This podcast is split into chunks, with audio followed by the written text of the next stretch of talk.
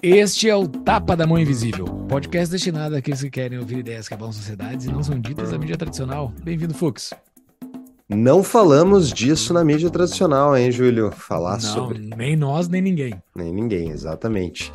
Hoje, no episódio com o Raduan, a gente tratou do empreendedorismo, né? Mas mais do que empreendedorismo, você que não é empreendedor, não se preocupe, porque esse episódio é para você também. Então, a pauta foi o empreendedor brasileiro, como construir negócios no Brasil atual, a importância da diversidade, cultura e produtividade. E o Raduan deu uma aula, especialmente lá no final, segure até o finalzinho, vocês vão ouvir ali uma. Olha, serve para relacionamento também, né, Júlio? Foi serve para tudo, pra qualquer tudo. relação humana. Qualquer ah, relação humana.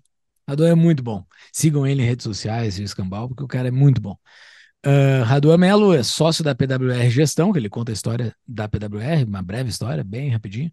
Diretor do Mises Brasil e sócio da LVM.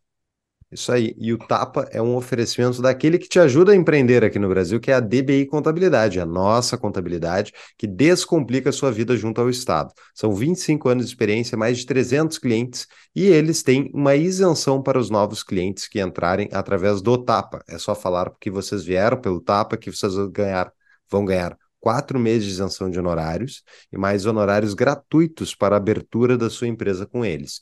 É só procurá-los no contato arroba dbicontabilidade.com.br ou no Instagram arroba dbicontabilidade. Exato. Se você é empresário, você é profissional liberal, você é executivo de alguma empresa e não tem tempo para se dedicar pela liberdade do Brasilzão, contribua para um projeto pró-liberdade, que é o projeto Tapa da Mão Invisível. Entre lá em tapadamãoinvisível.com.br barra comunidade. Você faz a sua contribuição, tem vários benefícios, porque você pode entrar na nossa comunidade lá no Discord, pode participar das nossas reuniões mensais que a gente faz pelo Zoom e tantas outras coisas por ser nosso membro de comunidade. Mas você vai estar fazendo o principal, que é contribuir para a liberdade do Brasil, contribuindo para o nosso projeto e para que a gente mantenha esse, essas luzes acesas para um Brasil melhor no futuro, né? Exatamente. E todas as referências e livros citados ao longo do episódio estarão nas notas do episódio que estão no nosso site. Você pode encontrar as notas diretamente no descritivo do YouTube ou no descritivo aí do, do, da plataforma de podcast que você está utilizando. Bora lá, Júlio? Bora! Seja muito bem-vindo, nosso amigo Raduan Melo. Valeu, cara, por estar conosco. Valeu, obrigado. Sempre um prazer, uma honra, uma alegria enorme estar aqui com vocês, que é quase um, um bate-papo entre amigos. É quase me convidar para o bar aqui, para o boteco, para a gente tomar uma cerveja e falar mal de alguém. Quero saber de quem a gente vai falar mal hoje. Tem eu tenho um suspeita, gigantesco. É, eu tenho suspeita de um, o ente que a gente não gosta em comum, mas vamos tentar evitar falar dele, pô. Nossa, é uma terça-feira, uma da tarde, acho que não era a gente beber agora, né? Todos aqui, trabalhadores, acho que não é um bom momento para beber. Mas gostaria de estar bebendo contigo agora. Cara, uh, sempre bom falar contigo. E da última vez que a gente se viu pessoalmente no Fórum da Liberdade, em abril agora, a gente foi lá, eu e o Paulo estávamos com o Espaço Talks, e tu estava lá também.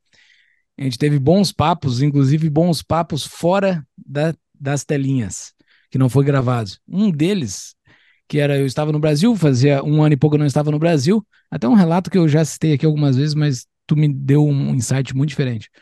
Uh, eu estava meio chocado o quão as famílias se separaram, né? As famílias estavam completamente separadas. Eu fiquei chocado. Indo nas famílias que eu tive que visitar, fazendo toda a minha romaria enquanto eu estava no Brasil, Tava todo mundo dividido, todo mundo marcado na paleta. Um sabia em quem o outro votou. Era um negócio louco, assim. Os tios me chamavam para um canto, assim, ah, o fulano votou na... dos dois lados, tanto os lados do Lula quanto os lados do Bolsonaro. E eu dividi isso contigo, que eu tava chocado com isso tudo, o quão tinha mudado o Brasil em um ano e pouco, porque não era assim. E daí tu falou, tu me deu uma resposta que foi sensacional. Júlio, é que bateu na ética das pessoas. Essa eleição bateu no, no, no ali no, no, no, tá, no fundamento da, dos dois lados, né? De um lado, é, tu votou num cara que matou 600 mil pessoas e do outro tu votou num ladrão, né? Tá, bateu num, em algo que até então não tinha batido. A gente vai falar muito de empresa aqui, porque eu acho que isso se traz para dentro de empresa, né? É, de pessoas que têm esses posicionamentos. Mas Me conta, o que que tu tem visto dessa divisão que aconteceu no Brasil? Ela ainda segue? De abril, hoje estamos em setembro, faz cinco meses que eu passei por aí. Ainda segue? O Brasilzão tá dividido? Ah, Júlio, eu lembro, lembro exatamente dessa nossa conversa. Lembro, tu falaste agora aí, tu contou um pouco, eu lembro exatamente a gente, do momento a gente conversando sobre isso. E eu acho que sim, tá dividido, né? Eu acho que não mudou, mudou pouco ou quase nada, né? A gente tem uma camada da população brasileira que é importante, não é uma massa, né? Que não é, que não vou dizer que é a maioria, mas é longe de ser irrelevante, que não tem muito esse, esse aparato ético, né? Ela não vai ser guiada por isso realmente. É uma pessoa que realmente sofre ali no dia a dia. Depois a gente pode discutir um pouco sobre isso, mas não é o, não é, ela não é o foco desse ponto. Agora, quem tem um aparato mais ético, assim, uma crítica ética, né? Tem que ter cuidado com essa palavra crítica, porque ela foi sequestrada, mas quem consegue criticar a ética, né? Criticar o que é certo, né? Eu acho que esse é um ponto para a gente não ficar falando aqui coisas abstratas, mas o que é o certo, né? Vamos falar que a ética vai direcionar um pouco sobre isso. Eu acho que isso continua, né? E assim, e é uma divisão que, sendo sincero, deixo aí para sociólogos, antropólogos, quem entende mais de gente do que eu, não sei como vai ser resolvida, sendo muito sincero. Até porque, como você está nos Estados Unidos, não é uma coisa Brasil, né? Eu não estou falando Exato. de uma divisão que houve no Brasil e o Brasil está ali. E é... Porque isso acontece muitas vezes, né? O Brasil, como um irmão mais novo, às vezes, às vezes acontece alguma coisa aqui que a gente olha para os Estados Unidos e fala: não, eles passaram por isso, foram por ali. Daqui a pouco a gente vai também, né? Então, assim, tem alguns casos muito típicos disso. Na né? hiperinflação brasileira, caso, né? A gente aqui se matando com hiperinflação, você poderia olhar para países estáveis e falar: não, calma daqui a pouco a gente vai por ali. E nós fomos, né? Não, daqui a pouco a gente vai ter um Banco Central autônomo, a gente teve. Então, assim, tem algumas coisas que acontecem no Brasil que a gente consegue olhar para fora e nos dá um, um, alguma esperança, né, de que a gente vai achar o mesmo caminho. Agora, na questão da polarização da sociedade, essa polarização ética, de, quando eu quero, quando eu quero falar isso, é dizer o que é o certo, né? A gente sempre teve uma discussão brasileira sobre como fazer o certo, que é uma discussão bem menor do que é o certo. Então, houve sempre uma discussão de ah, eu tenho que é, entregar uma saúde pública, 100% gratuita, de qualidade. Como fazer isso? Aí é lá o FHC, o Lula se debater sobre isso. Aí quando surge uma ideia diferente, né? Quando estou aqui para defender Bolsonaro, mas é uma ideia diferente, começa agora a vir o que é o certo. Será que o certo é a saúde pública universal? Será que agora o certo é armar ou desarmar a população? Então a discussão sai do, de um aspecto do como, que é uma discussão bem mais, vamos dizer, fleumática, bem mais tranquila, bem mais estável, são bem mais acordada, bem mais cordata, né? Temos o mesmo, a mesma finalidade, vamos discutir como chegar até lá, uma discussão bem mais tranquila.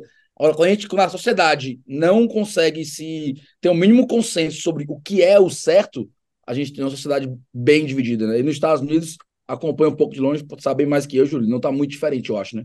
Aqui é mega dividido, aqui é bizarro, assim, todo mundo tem uma conhecida nossa que sabe um site que sabe se a pessoa é filiada no partido tal ou tal, e ela sempre que conhece alguém, ela vai saber se a pessoa é filiada, se ela é democrata ou republicana, entendeu? É bizarro, assim, as pessoas, o bairro, o bairro democrata, aqui é bem dividido e há bastante tempo. Uh, isso se isso eu fiquei chocado dentro das famílias, né? Porque foi o que eu visitei no Brasil aí em abril. Uh, mas isso tem reflexo dentro das empresas também?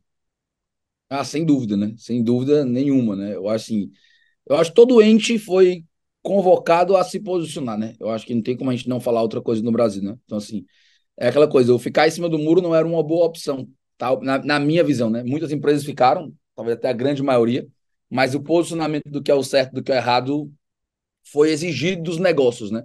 Os negócios foram exigidos por isso, né? É óbvio que tem essa coisa aí do woke, né? Que eu acho que a gente vai falar aqui um pouquinho sobre isso também, que aí leva a pauta toda para um, um Olimpo da virtude, né? Onde qualquer coisa fora disso é de menor grau, é de pessoas inconscientes ou, ou ignorantes, né? Então, assim, isso está começando a vir para o Brasil muito forte, né? Impressionante como isso está forte no Brasil. Você chegar em São Paulo, por exemplo, isso é muito forte. Mas as empresas foram convidadas a se posicionar, né? Óbvio que quando a gente fala em CNPJ, a, as, os espectros radicais eles são, eles são diminuídos, né? Eles são diminutos, né? Então, assim, você não vai, dificilmente vai ter uma empresa com o espectro radical de um dos dois lados, mas um posicionamento para um lado ou para o outro, isso sem dúvida aconteceu, né? Isso aconteceu. Não vou dizer que todas, mas foi necessário para algumas. Muito bem. Antes da gente entrar nesse aspecto cultural das empresas, que eu acho que é um belo um tema, eu queria para que tu te apresentasse, Radu, para nossa audiência de uma maneira que tu não te apresentou em nenhuma das outras uh, entrevistas, porque o pessoal sabe, tu vai falar aqui de estoicismo, falou do Taleb, mas ninguém sabe das tuas atividades empresariais e da PWR, então se tu puder primeiro dar esse carteiraço aí de tudo que tu já construiu. É da, dizer como é que eu ganho o pão, né? Tem gente que pergunta pra mim, quando me encontra, quando me encontra presencialmente em Fora da Liberdade, assim, uhum. cara, eu gosto do Instagram, tudo, mas tu trabalha com o quê, né? Tu vive do quê, né? Tu, tu... De palestra do Taleb. É, é, é estoicismo. então, dando aqui uma, uma explicação mais, mais técnica da coisa, né? Há 10 anos atrás, a gente está em 2023, então 10 anos atrás, exatamente 10 anos atrás, eu fundei no Ceará uma empresa de consultoria. Uma empresa de consultoria fundada por mim, mais duas pessoas. Eu era a pessoa principal na, na parte da execução e os dois sócios faziam um, um apoio a mim, porque eles ainda estavam em outra empresa. E era uma empresa de consultoria com, sim, com a menor da pretensão possível, né? Até a gente estava puxando algumas conversas, a pretensão era, ah, vamos montar aqui um negócio, a gente tinha trabalhado com consultoria já, nós três, em, outros, em outras empresas, e vamos começar aqui a ajudar negócios, né? A gente viu que precisava negócios, precisavam ser ajudados, vamos começar a ajudar, vamos ter uma pegada, isso foi desde o começo, vamos ter um viés muito de garantir a execução, né? Então, mais do que dizer para o empresário o que ele deveria fazer, a gente sempre teve uma, uma vertente muito forte, uma verticalização grande do trabalho para garantir que aquilo seja feito, né? Então, assim começou a PWR há 10 anos atrás em Fortaleza, né? Então, fazendo aqui da longa história, uma, da longa história curta, com esse viés a gente conseguiu crescer muito rápido, né? Consultoria é um trabalho de muita confiança, né? Um trabalho que o marketing, embora exista o boca a boca principal, né? A credibilidade do resultado é quem leva o negócio. A gente começou a conseguir crescer muito rápido dentro de Fortaleza, graças a Deus, crescemos bem lá. Então, montamos uma sede, temos lá hoje quase 100 pessoas, equipe de consultoria aí com mais de 80 pessoas. Quando foi 2018, final de 2018, começo de 2019, a gente abriu uma filial aqui em São Paulo, estou aqui em São Paulo hoje. Já abri, ah, fizemos duas expansões em termos de espaço para aumentar a sala, estamos aqui com mais de 20, 25 pessoas. Então, assim, o negócio cresceu. A gente tem um foco muito claro, né? Assim, a gente tem uma expertise muito grande nisso, de garantir a melhoria da gestão empresarial principalmente para médias empresas, né? A gente pode dizer um pouco um foco, um foco um pouco maior nisso, né? A gente tem empresa hoje, cliente nosso de fatura 7 bi, 8 bi ano, tem.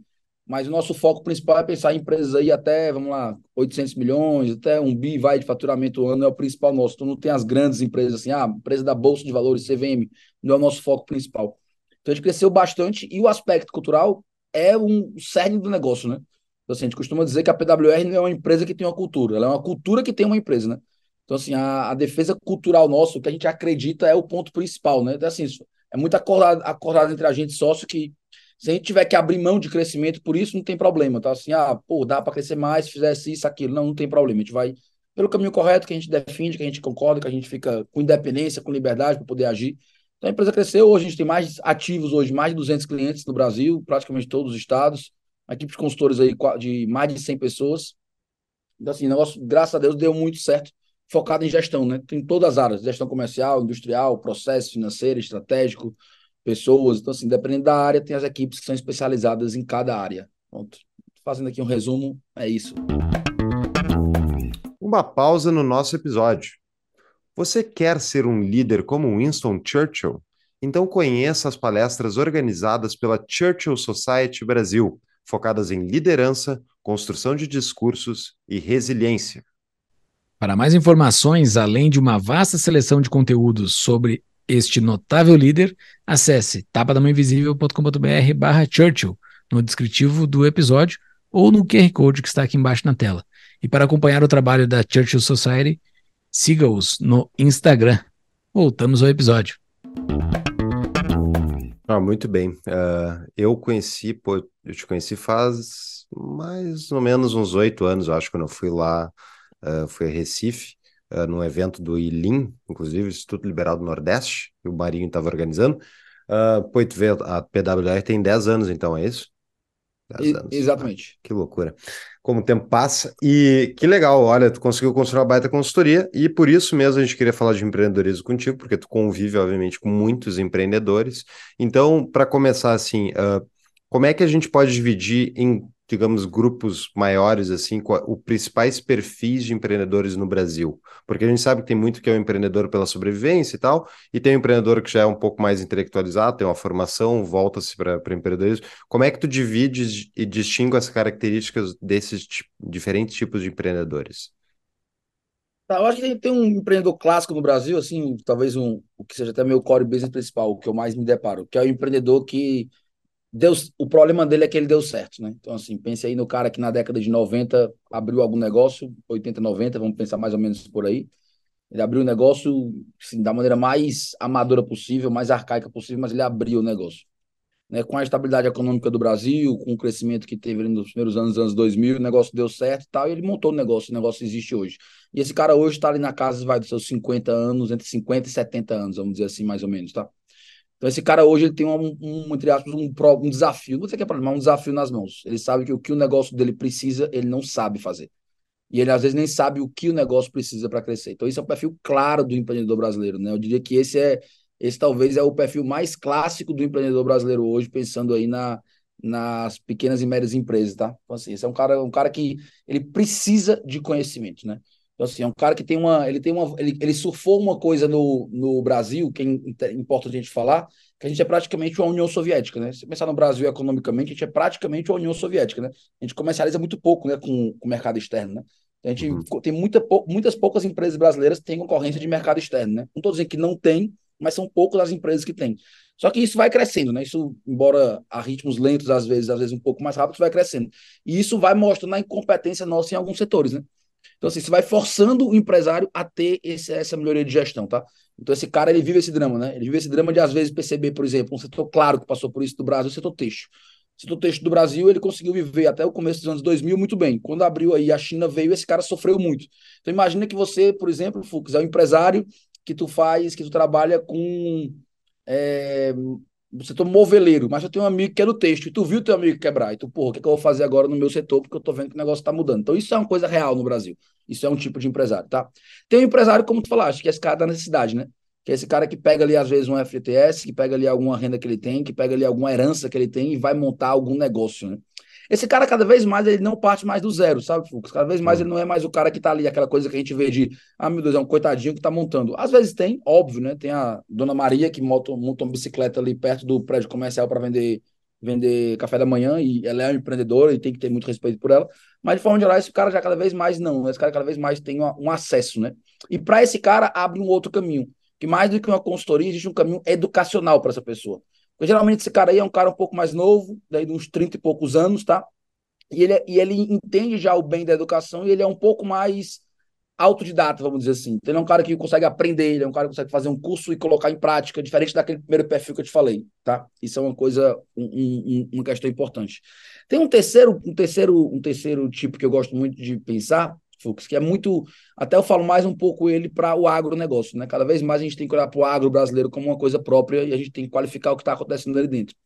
Tem um, um, uma questão no agro que é bem interessante, que o agro ele é mais ou menos composto hoje por pessoas que começaram ali no, na década de 80, 90, comecinho de 90, mais 80, até alguns final de 70, dá para pensar ali final de 70, comecinho de 90 ali, pegar uns, uns 15 anos que engloba isso. Gente que muitas vezes saiu do sul, né? Tem muita gente aí que saiu do Rio Grande do Sul e foi explorar outras regiões, explorar o centro-oeste, explorar ali o oeste baiano, que é muito forte ali por, por Luiz Eduardo Magalhães, então tem uma, tem uma, uma diáspora ali de, de, de sulistas muito grande. Matopiba? Matopiba, exatamente. Então tem uma, tem uma diáspora muito grande ali. E esse pessoal ele tem uma coisa interessante. Olha como é interessante isso, né? Esse pessoal ganhou muito dinheiro, né? Então, assim, esse pessoal muitas vezes saiu de uma situação até pobre no Rio Grande do Sul, Santa Catarina, é, Paraná, e ganhou muito dinheiro, né? Imagina o que é, que é o agro hoje, né? Imagina quando a gente era criança, alguém falasse, meu pai é do agro, como é que a gente pensava? Imagina o que é que a gente pensa hoje quando uhum. alguém fala que tem alguém no agro, né? E esse cara ganhou muito dinheiro. Só que como ele ganhou muito dinheiro, o que foi que ele fez? ele colocou o filho nos maiores colégios da capital. Né? E os filhos foram fazer medicina, e os filhos foram fazer direito, os filhos foram virar juízes, foram virar médicos, foram virar tudo isso. E agora os filhos não querem voltar para o agro, pô. Porque eu não quero, pô, eu vivo bem na capital, meu pai é rico, tem patrimônio multimilionário. Eu vou morar agora a quatro horas da capital, eu vou morar agora a três horas e meia. Vou morar agora para ter que pegar um aviãozinho particular, subir desse no avião, uma hora e meia da capital, dos restaurantes, dos meus amigos. Não quer fazer isso. Então o agro vive esse problema hoje, tá? Um problema de sucessão seríssimo o agronegócio vive hoje. Que é justamente essa questão. Os filhos dos fazendeiros mesmo não querem voltar para fazer a, a, administração das fazendas, porque assim, tem que morar lá, tem que morar dentro da roça, tem que ter aquela rotina de acordar cedo, de fazer. Então tem esse perfil do empreendedor. Eu citei o agro, porque ele é bem característico, mas isso já começa a ter no Brasil. Que é o primeiro sinal, tá, Fux, assim, de um capitalismo que passa, começa a ir para a segunda geração, tá? Então, assim, como a gente desde 94 não fez mais nenhuma bomba atômica dentro da economia brasileira, até não estou dizendo que a gente não fez bobagem, mas a gente não resetou a economia brasileira uhum. desde 94. Então começa agora a ter uma geração que vem de 94. O cara que em 94 já tinha alguma coisa, hoje ele tem muita coisa, e ele tem a hora dele passar para os filhos. Então começa agora no Brasil a ter o problema da sucessão familiar nas médias empresas, o que é fenomenal, né? O que é uma, uma marca do, de uma força do capitalismo, né? Assim, pô, estamos conseguindo fazer patrimônios, né? Empresas passarem de pais para filhos, né? Isso não isso não está sendo mais uma coisa exclusiva de grandes negócios, né?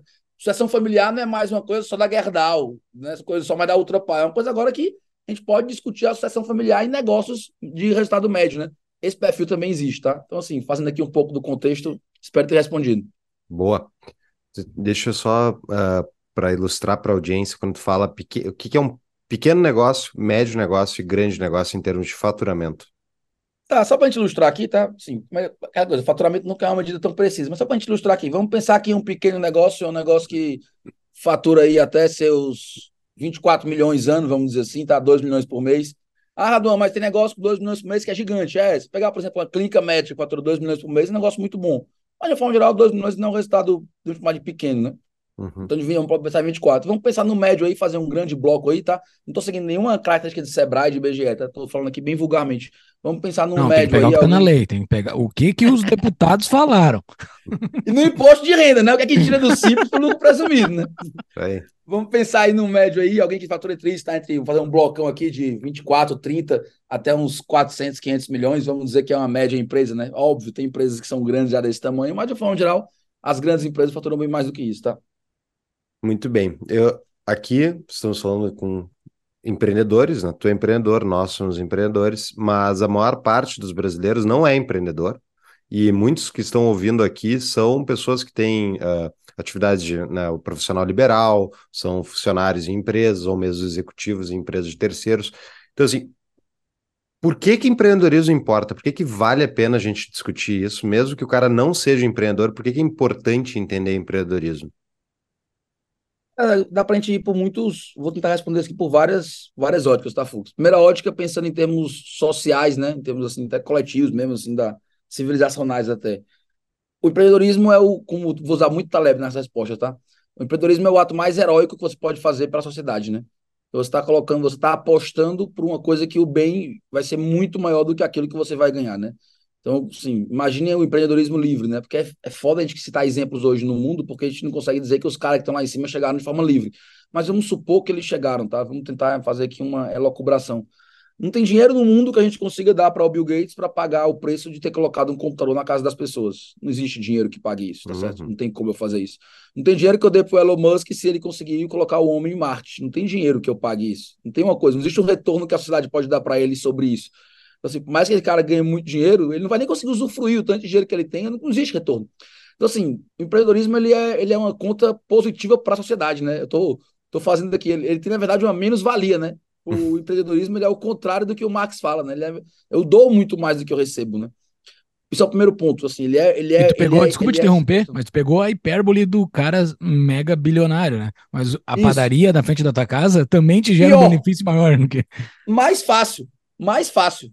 Se você parar, parar para pensar de forma bem ridícula, pegando teu exemplo aqui, tá? Esse é o último que eu ia falar, mas já pensando, Júlio. Ah, desculpa, parar, desculpa. Parar para pensar, não é tranquilo. Eu, eu, eu, eu, às vezes compro assim, eu tomo café aqui, eu gosto muito de café pão com ovo. Meu café é pão com ovo, pão com ovo, café preto. Ah, tu já virou paulistano, né? Paulistano é isso aí. A vida deles é comer pão com ovo. É, pois é, eu não gosto, não sou muito fã de cuscuz. O nordestino vai acabar comigo, né? Mas cuscuz e tapioca na minha praia, não, nunca foi. Mas enfim. Cara, tu pensar que tu vai comer o pão com ovo ali e um café, e tu come ali por, sei lá, oito reais, às vezes eu como, né? Dez, um lugar mais assim, doze quando eu vou no, Cara, imagina o que é ter um pão na sua, na sua, na, na sua mesa. O trabalho que dá para ter um pão na sua mesa, para um ovo existir na sua mesa. Entendeu? Para nem, nem lavar a louça eu vou, porque eu estou comendo ali no restaurante. O café tá ali, eu estou pagando 10 reais. O que é que na minha hora hoje funciona 10 reais? O que, é que eu tenho que fazer, o Raduan, para ter 10 reais? Graças a Deus, com tudo que eu tive, muito pouco eu consigo ter 10 reais. Vou pensar, o, o esforço que eu tenho para ter 10 reais, o esforço que eu teria que fazer para ter meu pão com ovo, meu café, tipo assim, eu demoraria meses para conseguir fazer um pão com ovo e um café em cima da minha mesa. E eu consigo 10 reais com uma facilidade absurda. Ah, não é porque tu ganha bem. Tá bem, mas o, o, cara que não ganha tão bem, ele também consegue dessa conta, ele vai começar a ver que ele tem acesso a coisas que ele também não conseguiria ter se não fosse o empreendedorismo, né? Então, assim, o empreendedorismo ele tem essa mágica, né? Isso é uma. Dá para a gente pensar de uma forma meio, meio mágica mesmo. Ele consegue viabilizar coisas para mim que eu nunca não iria ter de forma alguma se fosse somente baseado no meu esforço, né? Então, assim, o retorno que nós temos via consumo ele acontece de forma desproporcional mediante o esforço que a gente tem, né? E isso, é, isso acontece por duas coisas muito claras. Uma, alguém se lascou lá atrás para isso, né?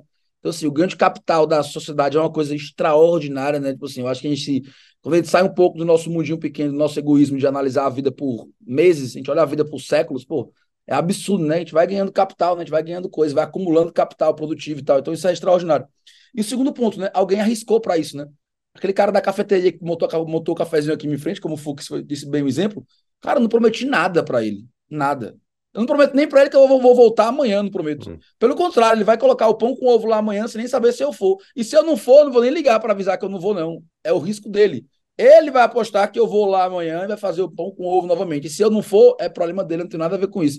Então, assim, olha que coisa maravilha que a gente criou baseado em empreendedorismo, né? Isso é fenomenal, né? Isso é, é, é extraordinário. Dá para gente discutir esse empreendedorismo de verdade aqui o dia todo. Quantas coisas o empreendedorismo trouxe para a gente e no fundo, no fundo, a gente passa por cima disso como se, ah, não, isso fosse uma coisa dada, né? A gente tem essa coisa meio assim, ah, isso é dado, tá ali, sempre teve. Não. Aí no dia que a padaria não tá lá, eu fico puto porque a padaria não tá mais lá e a dona Maria fechou e tal. Então, assim, isso é empreendedorismo. Todo mundo tem que entender esse mecanismo social chamado empreendedorismo, tá, Fux? É isso que eu acho. Uhum. Você tem que entender, para você valorizar isso, né? Pra gente valorizar isso. E entender uma coisa importante. Embora seja uma coisa extraordinária, muito forte, que um quê de magia, vamos dizer assim, é muito frágil, entendeu? Isso é muito frágil, né? O tecido social sobre o qual está montado é frágil, né? Então, essa cafeteria que eu tomo café aqui em frente à minha casa, ela é frágil, né? Ela está a uma visita, talvez, do, do cara da Secretaria do Meio Ambiente aqui de São Paulo e descobrir que ela não tem um alvará e fechar. Então, assim, olha que coisa frágil, né? Então, isso é importante a gente entender, tá? Perfeito. E até ligando pelo lado da teoria econômica, né? Uh, a gente discute aqui muito macroeconomia, economia, eu falo mal seguido aqui do Keynes, keynesianismo, essas bobajadas todas, porque o keynesianismo é uma, uma ideia econômica que é ligada ao consumo, que o consumo é o motor do, do, do crescimento econômico, de certa maneira, né? Influencia significativamente, e é óbvio que influencia, mas o consumo ele é uma consequência lógica da oferta. A oferta vem antes. Então, bem como tu comentou, o cara da padaria, se ele não faz o esforço de, primeiro, guardar dinheiro, ou de alguém guardar dinheiro no sistema financeiro e ele acessar isso através do empréstimo, para ele botar a loja sem a garantia de que alguém vai consumir o negócio dele, não existe o consumo.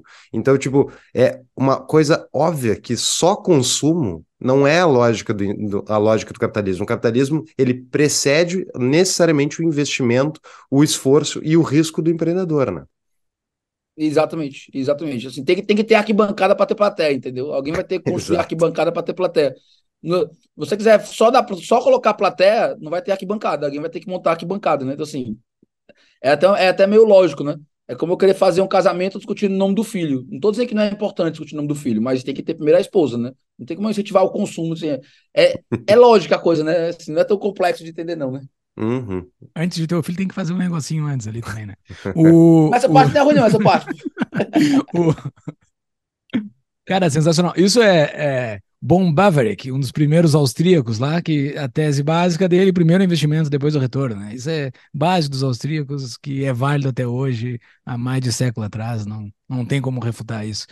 Uh, cara, tá, mas daí o cara que está nos ouvindo aqui uh, e tem uma ideia de negócio, o cara quer montar um negócio brasileiro, tá aí no Brasilzão, uh, tem uma certa, uma, um certo patrimônio para poder investir, para entrar por risco. O que, que ele tem que fazer primeiro? Assim? O que, que, que, que ele tem que pensar? O que, que ele tem que planejar? Qual a ideia Pô, dele? Eu tenho, eu tenho alguns pontos, alguns direcionamentos que eu gosto de pensar, tá? Vamos dizer, eu tenho um modelo mental para isso, não te repito, tá? Se eu não falo modelo mental, é que eu estou querendo dizer que ele não é perfeito, nem muito menos que ele é, um, que ele é o, a verdade e o certo 100%. É só uma maneira como eu, Radon, me instruo, tá? Todo ato de empreendedorismo, você tem que entender que ele é um ato de, de ataque ao mercado, né? Eu estou apostando em uma falha do mercado. Isso é o ato de empreender, né? Então, se a dona Maria, por exemplo, ela, é, ela é, faz diária e ela e o patrão dela diz que ela pode chegar agora às 10 horas da manhã na diária, e ela passa em frente a um prédio comercial e vê que esse prédio comercial não tem nenhuma mocinha vendendo ali embaixo lanche, tudo de manhã cedo. E ela, opa, quer saber agora? Eu vou acordar mais cedo e eu vou vender o lanche aqui, vou fazer lanche, vou vender lanche mais cedo aqui para esse pessoal e depois eu vou para a diária do meu patrão. O que, é ela está fazendo? Ela está atacando o mercado, né? Ela está dizendo que existe uma falha de mercado ali, né? Existe uma falha de mercado na, no atendimento da demanda daquelas pessoas que trabalham naquele prédio para saírem de casa sem precisar tomar o café da manhã, saem mais cedo e elas chegam 10 minutos antes e vão ali comer o lanche da Dona Maria. Estou falando da, do, do rato mais simples, né? Uma bicicleta que vende salgado em frente a um prédio comercial. Então, o ato de empreender é isso, né? Ele é um ato de eu estou apostando em uma falha do mercado. Eu acho que existe uma falha e eu vou tentar melhorar, esse, melhorar a eficiência desse mercado pela minha ação, tá certo? Vou colocar a. Vou criar uma, uma oferta de uma coisa, de alguma, ou de, ou de uma coisa que não existe, ou disponibilizá-la de uma forma diferente, e com isso eu vou ganhar o mercado. Então, isso é, de forma geral, o ato de empreender. Ponto. Se a gente está pensando que o ato de empreender é isso, ele tem uma coisa muito clara, né? Empreendedorismo é uma porta que abre para fora, ele não pode abrir para dentro. Um dos maiores erros que existe no, no, ato de empreender é você querer fazer do empreendedorismo uma porta que abre de dentro. Ah, eu quero fazer isso. Ah, eu gosto de fazer isso. Ah, eu amo fazer isso. Cara, a chance de dar errado quando começa assim é gigante. Porque você está querendo resolver um problema do outro baseado em você. Não estou dizendo que isso não pode resolver, né? Ah, Radon, o cara é o Picasso, o cara é um, é um artista. Pô, beleza, né? Então, assim, o cara vai forçar a, a, a demanda existir, ele é fora da curva, né? Realmente coloca tua, tua, a expressão do teu eu. Se você não é nada disso, é um cara que, como nós aqui somos de QI 90, né? Como eu gosto de falar, cara, minha sugestão que eu dou é você ser humilde. A humildade é, um grande, é uma grande força de quem não é, de quem é limitado. Então, assim, antes de pensar no que você ama, no que você gosta e tudo, coloque o que é que existe, no que é, o que, é que o mercado precisa, né? Porque o, o ato de empreender é uma coisa muito clara. Quando eu estou dizendo que ela é para resolver uma falha de mercado, estou querendo dizer de forma mais simples ainda que empreender é resolver o problema do outro, né? De forma livre, né? Se a gente está falando aqui de mercado livre, se a gente não está falando aqui de fraudar uma licitação junto, se a gente está falando aqui de ganhar cliente, eu estou falando em resolver o problema de alguém. O, o, a transação comercial ela é sempre uma transação entre alguém dando recurso, né, pagando, e a outra pessoa ofertando uma solução, né? dando uma solução para algum problema, seja uma camisa, seja um curso, seja uma casa, seja um carro. Eu estou ofertando uma solução. Então eu sugiro muito isso, sabe, Fux? Olhe o mercado ao seu redor e seja radical em qual problema eu resolvo do hum. outro. E não no que eu amo fazer. A maior sacanagem que faz com jovem, eu estava falando ontem com o pessoal do, do IFL Jovem de Minas. A maior sacanagem que faz com jovem é dizer: descubra o que você ama e faça isso. Ô, caralho, o cara com 17 anos ele não sabe nem o que é amor. Que dirá ele descobriu o que é que ele ama para criar a profissão dele em cima disso. Ele não sabe o que é amor, ele não tem nem, e nem é para saber ainda, tá certo, não tá errado não. Então é muito melhor a gente descobrir o que o mercado precisa, o que é que eu faço bem. Agora, para isso, agora vem uma, uma, o terceiro ponto, tá? Eu não tenho nada contra, e eu acho que é possível, o Fux me ligar e falar assim, Raduan, cara, descobri um mercado aqui de exportação de diamantes do Congo. Cara, bora entrar nisso? Bota aqui uma milha, a gente vai exportar, a gente vai importar diamante do Congo. Cara, eu vou conseguir preço que ninguém tem, tem um cliente aqui. Eu posso até acreditar, eu gosto muito do Fux, mas vamos lá. Se o Fux está fazendo isso, voltando para a primeira, primeira parte, ele está achando que existe uma falha de mercado na importação de diamantes do Congo. E pode até ser que exista. Não estou dizendo que não existe. Mas o que é que me leva a crer que o Fux é o cara que vai descobrir essa falha de uhum. mercado? Então, assim, o que é que o Fux tem que ele vai? Se ele me falar assim, Radon, é porque meu pai ele trabalha com isso já há 20 anos. Eu, opa, então beleza. Você começa agora a me dar uma pista que você é realmente uma pessoa capacitada para descobrir a falha nesse mercado. Eu estou mais feliz. Uhum. O problema é que as pessoas querem fazer coisas que elas não têm a menor compreensão de como funciona, elas não têm a menor compreensão de como essa cadeia, essa cadeia de supplies se comporta.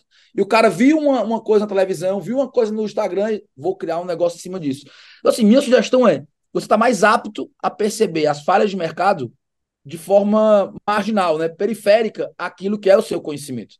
Eu acredito muito que o Fux pode me dar uma, uma, uma dica, uma coisa, naquilo que está próximo a ele, né? Ele pode ter uma coisa de Bitcoin que ele domina, então assim, ele vai descobrir uma falha de mercado. Ele é, está entre as pessoas aptas a descobrir uma falha de mercado nisso.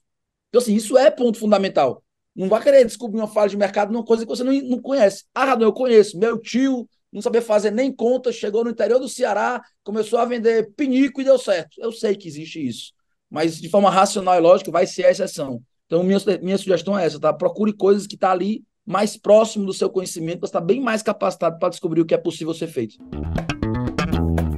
Uma pausa para um rápido anúncio. Pensando em investir fora do país? Em dúvida quanto aos seus investimentos e patrimônio? Entre em contato com a Propósito Capital para uma consulta das melhores alternativas. Foi o que eu fiz, pois além de amigos há muitos anos dos proprietários da Propósito Capital, eu sou cliente deles. A Propósito Capital é escritório de investimentos parceiro do BTG Pactual e pode prestar a assessoria financeira que você precisa. Para abrir a sua conta gratuitamente, entre no site do descritivo do episódio tapadamãoinvisível.com.br barra propósito. E para quem está nos assistindo no YouTube, pode usar o QR Code que está aparecendo aqui embaixo. A propósito, Capital cuida do que é seu e do que ainda vai ser. Voltamos ao episódio. E no aspecto de quem está, enfim, empreendendo no Brasil, uh, e a gente tem muitos empreendedores de sucesso no país, dado o cenário político e econômico, Rador, uh, que certamente desmotiva demais muita gente de trabalhar, de até de abrir negócio, de muitas pessoas estão procurando sair do Brasil. E eu queria entender assim, como é que tu vê Tu acha que os empreendedores eles têm que ignorar completamente a política e o que está acontecendo, ou eles têm que botar na conta e, e tocar para frente e acreditar que vão conseguir fazer? Porque eu sempre fico pensando assim, até que ponto o cara que estava na Venezuela empreendendo uh, devia ter ido, sabe? Porque eu conheço um monte de empreendedores que, pá, foi eleito Lula, rala, se não importa, vou dar um jeito, eu viro, tá, mas chega uma hora que tu tá literalmente nadando contra a corrente, né? Perfeito. econômica. Eu acho que é o seguinte, sabe? Eu sou, eu sou, eu não sou, não sou um otimista em Brasil no curto prazo. Acho que nenhum de nós é, né? Assim, tem muito otimismo aí nos próximos quatro anos, vamos dizer assim, né? É, isso é um ponto importante. Primeiro ponto, quero dizer isso. Não, não, não sou otimista. Segundo ponto, tem muito que pode ser feito da porta para dentro comparado com da porta para fora. Isso é uma coisa clara. Então, assim, poucos negócios eu posso dizer que hoje, né, no Brasil, são mais afetados por fatores macroeconômicos do que fatores microeconômicos de gestão interna, tá certo? Então, assim, se a gente pegar a crise de 2015, né, a pior crise do Brasil do século aí, dos últimos anos e tal, 15 e 16, no Brasil caiu 3% dois anos consecutivos, né? Então, assim, foi uma catástrofe econômica no Brasil, né? Já fazia construir nessa época, já estava com empresa, acompanhando a empresa. Conheço boas empresas em mercados que não foram favoráveis, mas que progrediram porque estavam organizadas internamente, tá? Então, assim, existe um limite da coisa que é, mesmo caos aqui fora acontecendo, eu internamente vou conseguir responder a isso muito bem. Então, existe muito que pode ser feito de tarefa de casa do empreendedor brasileiro. Muito, tá, Fux? Assim, demais, né? Aquela coisa. A maior parte dos empresários brasileiros, a maior parte mesmo, tô falando aqui de realmente a maior parte, 90% ou mais, não sabe quanto lucra, né? Não sabe fazer um DRE, não sabe o que é um fluxo de caixa, não sabe o que é um balanço patrimonial, não tem nenhum processo minimamente desenhado de, de vendas. Então, assim, Estou falando de processo de gestão simples, né? Assim, o primeiro andar da gestão empresarial. Então tem muito que pode ser feito da porta para dentro. Então, em primeiro lugar, acho que nós vamos ter anos difíceis. Segundo lugar, tem muito que pode ser feito da porta para dentro. Terceiro lugar, terceiro ponto.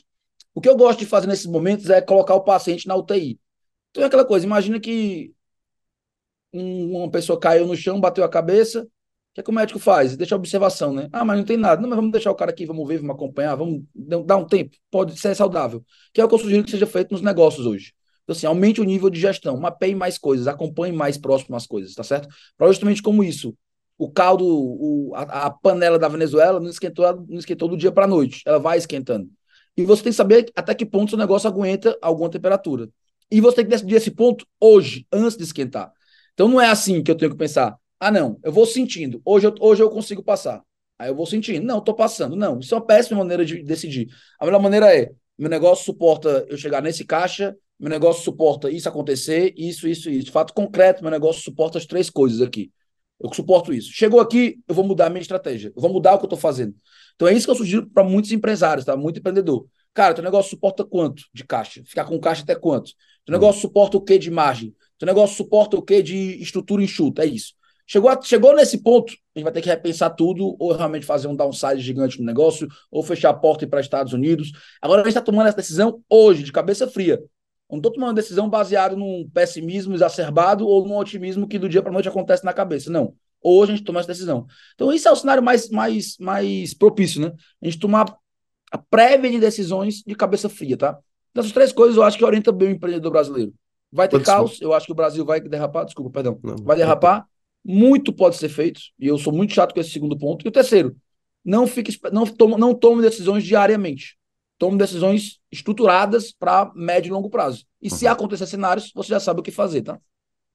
Quantos meses de caixa tu recomenda uma empresa ter de pista aí uh, para não ter problemas institucionais? Cara, é, é, vou, vou, vou responder a resposta que todo consultor adora, né? Depende, né? A resposta. A resposta, resposta economista. Mas, mas é, e economista, consultor, é maravilha. Mas não vou ficar em cima do muro, não, contigo, não. Eu, eu, eu, sou do modelo de gestão, né? E como eu falo modelo, repito, não estou dizendo que eu estou certo, de empresa com caixa, né? Eu gosto disso, né? Então, assim, eu sou o cara que eu bato mais palma para uma empresa que cresce 20% ao ano e tem um ano de caixa do que aquela que dobra de tamanho e não tem a liquidez para quase nada, assim, entendeu? Fica, eu bato mais, muito mais para a primeira, tá? Meu modelo de gestão, como eu penso, no, como eu penso. Então, eu acho que assim, você ter, você ter guardado um caixa aí para entre dois e três meses, tá? De, de gasto fixo, né? Vamos estar assim, tudo junto, né? Custo e custo e despesa junto, tá certo? Eu acho que é saudável, tá? Eu acho que é, um, é uma medida importante de você ter, tá? Ou um caixa, pelo menos uma disponibilidade rápida disso, um ativo com muita liquidez, tá certo?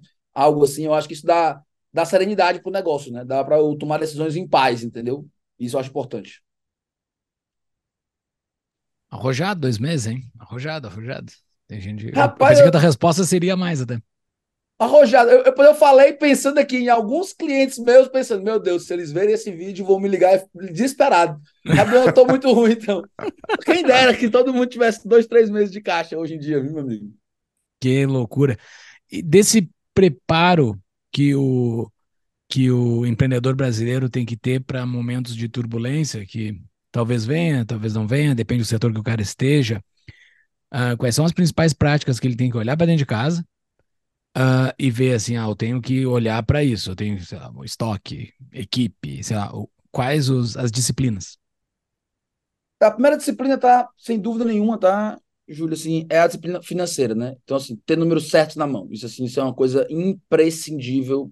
Eu, eu queria falar para toda hora, mas já que a gente está falando para um momento de crise, cara, não ter números certos na mão é uma loucura, né? Tipo assim, é uma, é uma insanidade, não tem como dizer, é uma irresponsabilidade, na verdade. Então, ter números certos é fundamental eu ter número certo, meu irmão, garantir que a DRE que eu estou olhando ela está correta, o fluxo de caixa está confiável, então isso é fundamental, isso é uma disciplina primordial, tá? Esse é o primeiro ponto. O segundo ponto que eu trago uma atenção grande também é para a fragilidade do que existe, tá certo? Então, assim, é muito comum a gente ver negócios que eles apresentam bons números, a ah, porra, a DRE, o negócio está crescendo, olha o fluxo de caixa positivo. Mas quando você vai ali para um segundo grau de análise, a fragilidade é muito alta. Fragilidade em que sentido?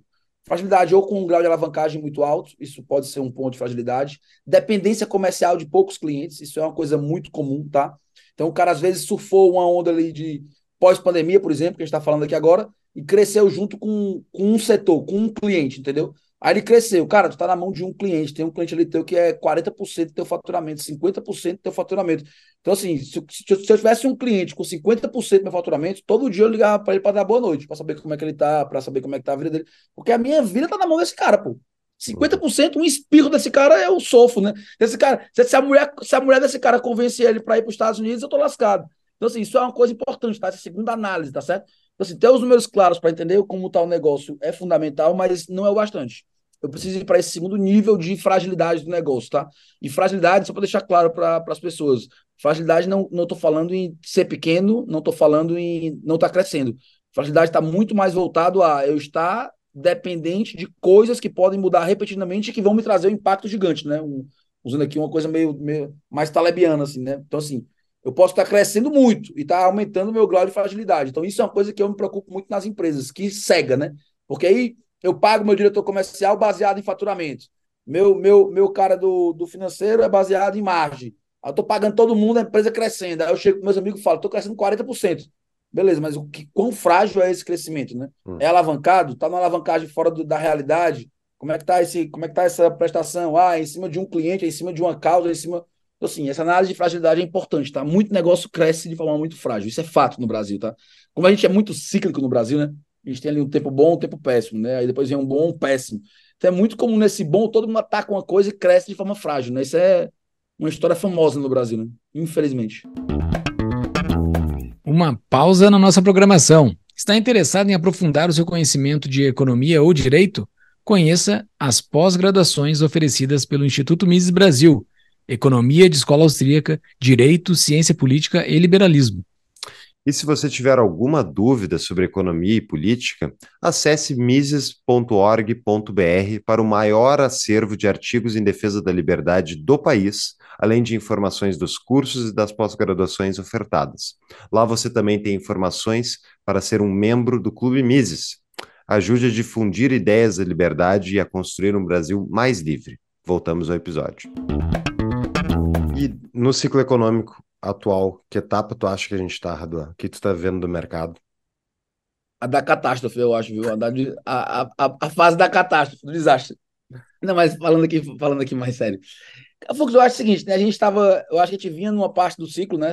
Assim, falando, a gente vinha realmente, eu acho que para colocar o avião bem voltado para cima, sendo muito sincero, tá? Eu estava realmente otimista com a economia brasileira aí, com o que iria acontecer no futuro, tá? Pensando no que no quão preparado a gente estava com o Paulo Guedes, com tudo que estava vindo, eu acho que a gente teria um ciclo bem positivo, né? Principalmente porque a gente tem um ciclo aqui descasado do mundo, né? O ciclo brasileiro ele não é casado com o ciclo mundial. Porra, isso seria muito bom para a gente, né? Então, assim, uhum. assim, seria realmente um, um, momento importante. Mas, ok, não foi. Agora a gente está num momento de expansão de gasto, né? Uma expansão de, de máquina pública, né? Então, assim, é um ciclo que requer uma atenção muito grande. Eu acho que analisar hoje o grau de endividamento do Brasil tem que ser uma tarefa de todo mundo, tá? Eu acho que tem que ser uma tarefa de todo mundo. Hoje existe um teste sobre a, a as instituições brasileiras, né? sobre a economia brasileira, na verdade, que é a gente descobrir o quão o Estado consegue frear o governo em termos de gasto público. Esse é o grande teste hoje que a gente está passando, tá? Então, se a gente, é porque no Brasil a gente pensa Estado e governo como uma coisa só, né? Mas teoricamente são duas coisas separadas, né? Então, assim, pensa no que é que o Estado hoje brasileiro consegue frear o governo. Pronto. Então, assim, se, se essa balança, eu assim, se essa balança conseguir, a gente conseguir não gerar o caos, a gente vai conseguir passar e beleza, vamos perder ali talvez mais uma década, como a gente perdeu, e a gente em 2025 vamos ter alguma coisa boa para falar. Se a gente não conseguir passar por isso, né, se o governo engolir o Estado, se realmente o governo conseguir o cheque em branco para gasto público, conseguir realmente o que ele quer, aí eu acho que nós temos um grande problema para resolver. Né? Aí realmente o, o tamanho do monstro muda de, muda de magnitude. Né? Uma coisa é eu pensar que ah, é uma, duas eleições para resolver isso, né? Assim, é, o que a Dilma fez, né? Fez lá as coisas lá dela lá, fez lá as baboseira dela, impeachment, veio o Temer, Bolsonaro, lá, oito, oito anos para resolver, beleza, mas estava resolvendo. Outra coisa é, imagina se a Dilma não tivesse nada disso, né? Nenhum freio, né? Imagina se o governo do PT não tiver freio. Porque o que houve no governo do PT agora foi uma coisa engraçada, né? Engraçada para não falar trágica. Ele pediu um cheque em branco no final do ano passado, deram o cheque branco para ele, ele assinou o cheque e colocou lá o valor, né? Ah, beleza, eu quero isso daqui. Aí botou lá 130, 140, botou lá o valor que ele queria. E, o, e aceitaram esse valor. Afinal de contas, o cheque era em branco, ele botou o valor que ele queria. O problema é que o valor foi baixo, pô. Uhum. Os caras tinham um cheque branco, passaram o cheque, o cheque do jeito que eles queriam e o valor foi baixo. Então, olha o grau de irresponsabilidade da coisa. Eu liberei o quanto você pediu e o cheque foi baixo, né? Então, assim, isso dá um sinal vermelho, assim, quase roxo pra gente, né? Então, assim, nós estamos em setembro e o dinheiro realmente acabou, né? As prefeituras aqui do, do Nordeste, né, do Nordeste, estão sofrendo com falta de repasse, né? E você parava para pensar, isso é tão irresponsável, a gente está um ano da eleição para prefeito, pô. Estrategicamente falando, era para o PT estar tá irrigando as prefeituras. É porque realmente o dinheiro acabou, não tem dinheiro, o dinheiro acabou, a arrecadação não subiu, porque os caras acham que ah, eu, é muito boa a conta de arrecadação do PT, né? É assim, é, o Júlio ganha 100, e ele paga imposto de 20. Então eu ganho 20. Eu vou botar agora para 25. Aí o Júlio ganha 100 e vai me pagar 25. Aí eu vou dizer que eu vou aumentar. Não é assim que a conta funciona, meu filho. Se eu botar o Júlio para 25, o Júlio vai começar a querer sonegar mais um pouco, porque ele não consegue viver. O Júlio vai faturar, em vez de 100, 90. Aí 25% de 90 já não vai ser o que tu queria. Então, assim, essa conta do, do PT achar que imposto é apertar o botão e aumentar a alíquota, já está provando que não funciona. Não é assim que a banda toca, né? Então, assim, eu acho que esse é o grande X da questão, tá? A conta pública hoje é importante, tá, Fux? Mas, o Radoé, tu não entende a importância de ter um ministro que toca violão na Globo News, entendeu? Tipo, isso importa muito mais do que fazer matemática. O cara é político, não, ele sabe o que é ele tá isso, fazendo. Não é isso que importa. o que importa é que o mal da terra foi embora. Pode acontecer qualquer coisa. Que o mal foi embora. Pouco importa. Não, não, falo, não fale o nome dele, viu? O, é, não, óbvio que não. Posso falar, porque é inominável, né? Que nem fizeram com o Menem na Argentina. É inominável. Exatamente. Inominável. Oh, uh, falei errado espanhol agora. O, olha só, o Raduan. É, nesse cenário, o, agora eu estou citando autores aqui, né? Citei já o, o, o Bon que vou citar agora o Israel Kisner, que ele fala que o, o que, que é um empresário, né? Tu fez a, a tua definição, que é a definição igual a do Kisner, que tu. Não, é a minha melhor, pô. A minha é melhor. A tua, a tua é bem melhor. Longe de mim de colocar. Ei, do, ei, do ei, Fux, tá vendo que tudo que eu falo agora ele tá dizendo, é, mas isso aí é Baveric. Aí eu falo outra coisa, é, mas isso aí é Kisner. Sabotando dizendo que tu, que tu tá em ombros de gigantes, cara. Tu tá, ah, tudo tá que tu faz tá em ombros de gigantes, entendeu? é, é, tudo que a gente faz aqui tá em ombros de gigantes. O, o Israel Kirchner tirando, ele, a, a, tese do empreendedor tira tudo, o empreendedor é risco. Não, não é risco, o empreendedor é isso. Ele, ele fala, o empreendedor ele vê uma oportunidade e vai atrás daquela oportunidade. É somente isso que o empreendedor faz, o resto tudo ele consegue terceirizar, né? Uh, dentro dessas oportunidades que os empreendedores brasileiros estão vendo, assim, e com esse baita risco, esse sinal amarelo já ficando laranja, que pode ocorrer na frente, uh, tem algumas coisas que o empreendedor já pode se, se protegendo, assim, né? Pelo menos revendo algumas coisas. Uma das coisas que eu imagino, principalmente por ser do financeiro e, e a, a atitude financeira frente a isso, é tu ter muito bem medido todos os números da tua empresa, mas uma coisa mais estratégica é, é a tua situação de dívida, né? Porque num governo de esquerda, via de regra, o, o, o, o by the book da esquerda é inundar o mercado de dívida, é inundar o mercado de crédito e quem pegar, pegou, e quem pegar se dá bem, se tu não pegar, o teu concorrente pega e tu te dá mal, né? O, o, o PT, nove meses, ainda não conseguiu fazer isso, porque tem toda a briga com o Banco Central, mas em algum momento, quando trocar Banco Central, ele vai conseguir fazer isso e dar uma enxurrada de dívida. Então, assim, as empresas vão ter que estar preparadas, ao meu ver, eu quero que tu me, que tu me critique se eu estiver errado, elas vão ter que estar preparadas em algum momento para pegar dívida. Porque se o cara não pegar, o corrente dele vai pegar. Pouco importa o cenário que esteja para frente, né? Ou tu sai do negócio, ou tu pega dívida. É esse o cenário que está se desenhando para daqui a um ano e pouco, mais ou menos? Cara, em alguns setores sim, tá? Em alguns setores sim. É muito triste, né? Quando a gente vai montar uma estratégia empresarial, que é o que eu, é a minha área da, da PWR, é muito triste a gente vai montar uma estratégia empresarial em vez da gente ficar discutindo como potencializar a vantagem competitiva de empresa, a gente fica fazendo pesquisa de tentar adivinhar onde o governo vai colocar dinheiro, né? Tipo assim, é, é deprimente, mas é o fato, né? Então, assim, a gente fica vendo, ah, vai sair Minha Casa Minha Vida, então, opa, vai ter dinheiro aqui para construção civil, vai ter isso daqui. E aí, a empresa tem, tem, tem vertente para isso? Tem. Isso impacta em que na empresa tal?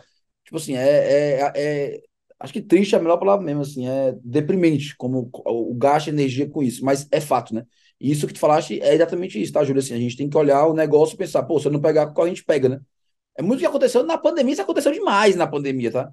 Na uhum. pandemia, todo, todo empresário que pode pegar dinheiro, pegou dinheiro, e pegou dinheiro com juros lá embaixo, né? Por isso que Rolex acabou, pô. Por isso que Porsche acabou. Por isso que apartamento de luxo acabou.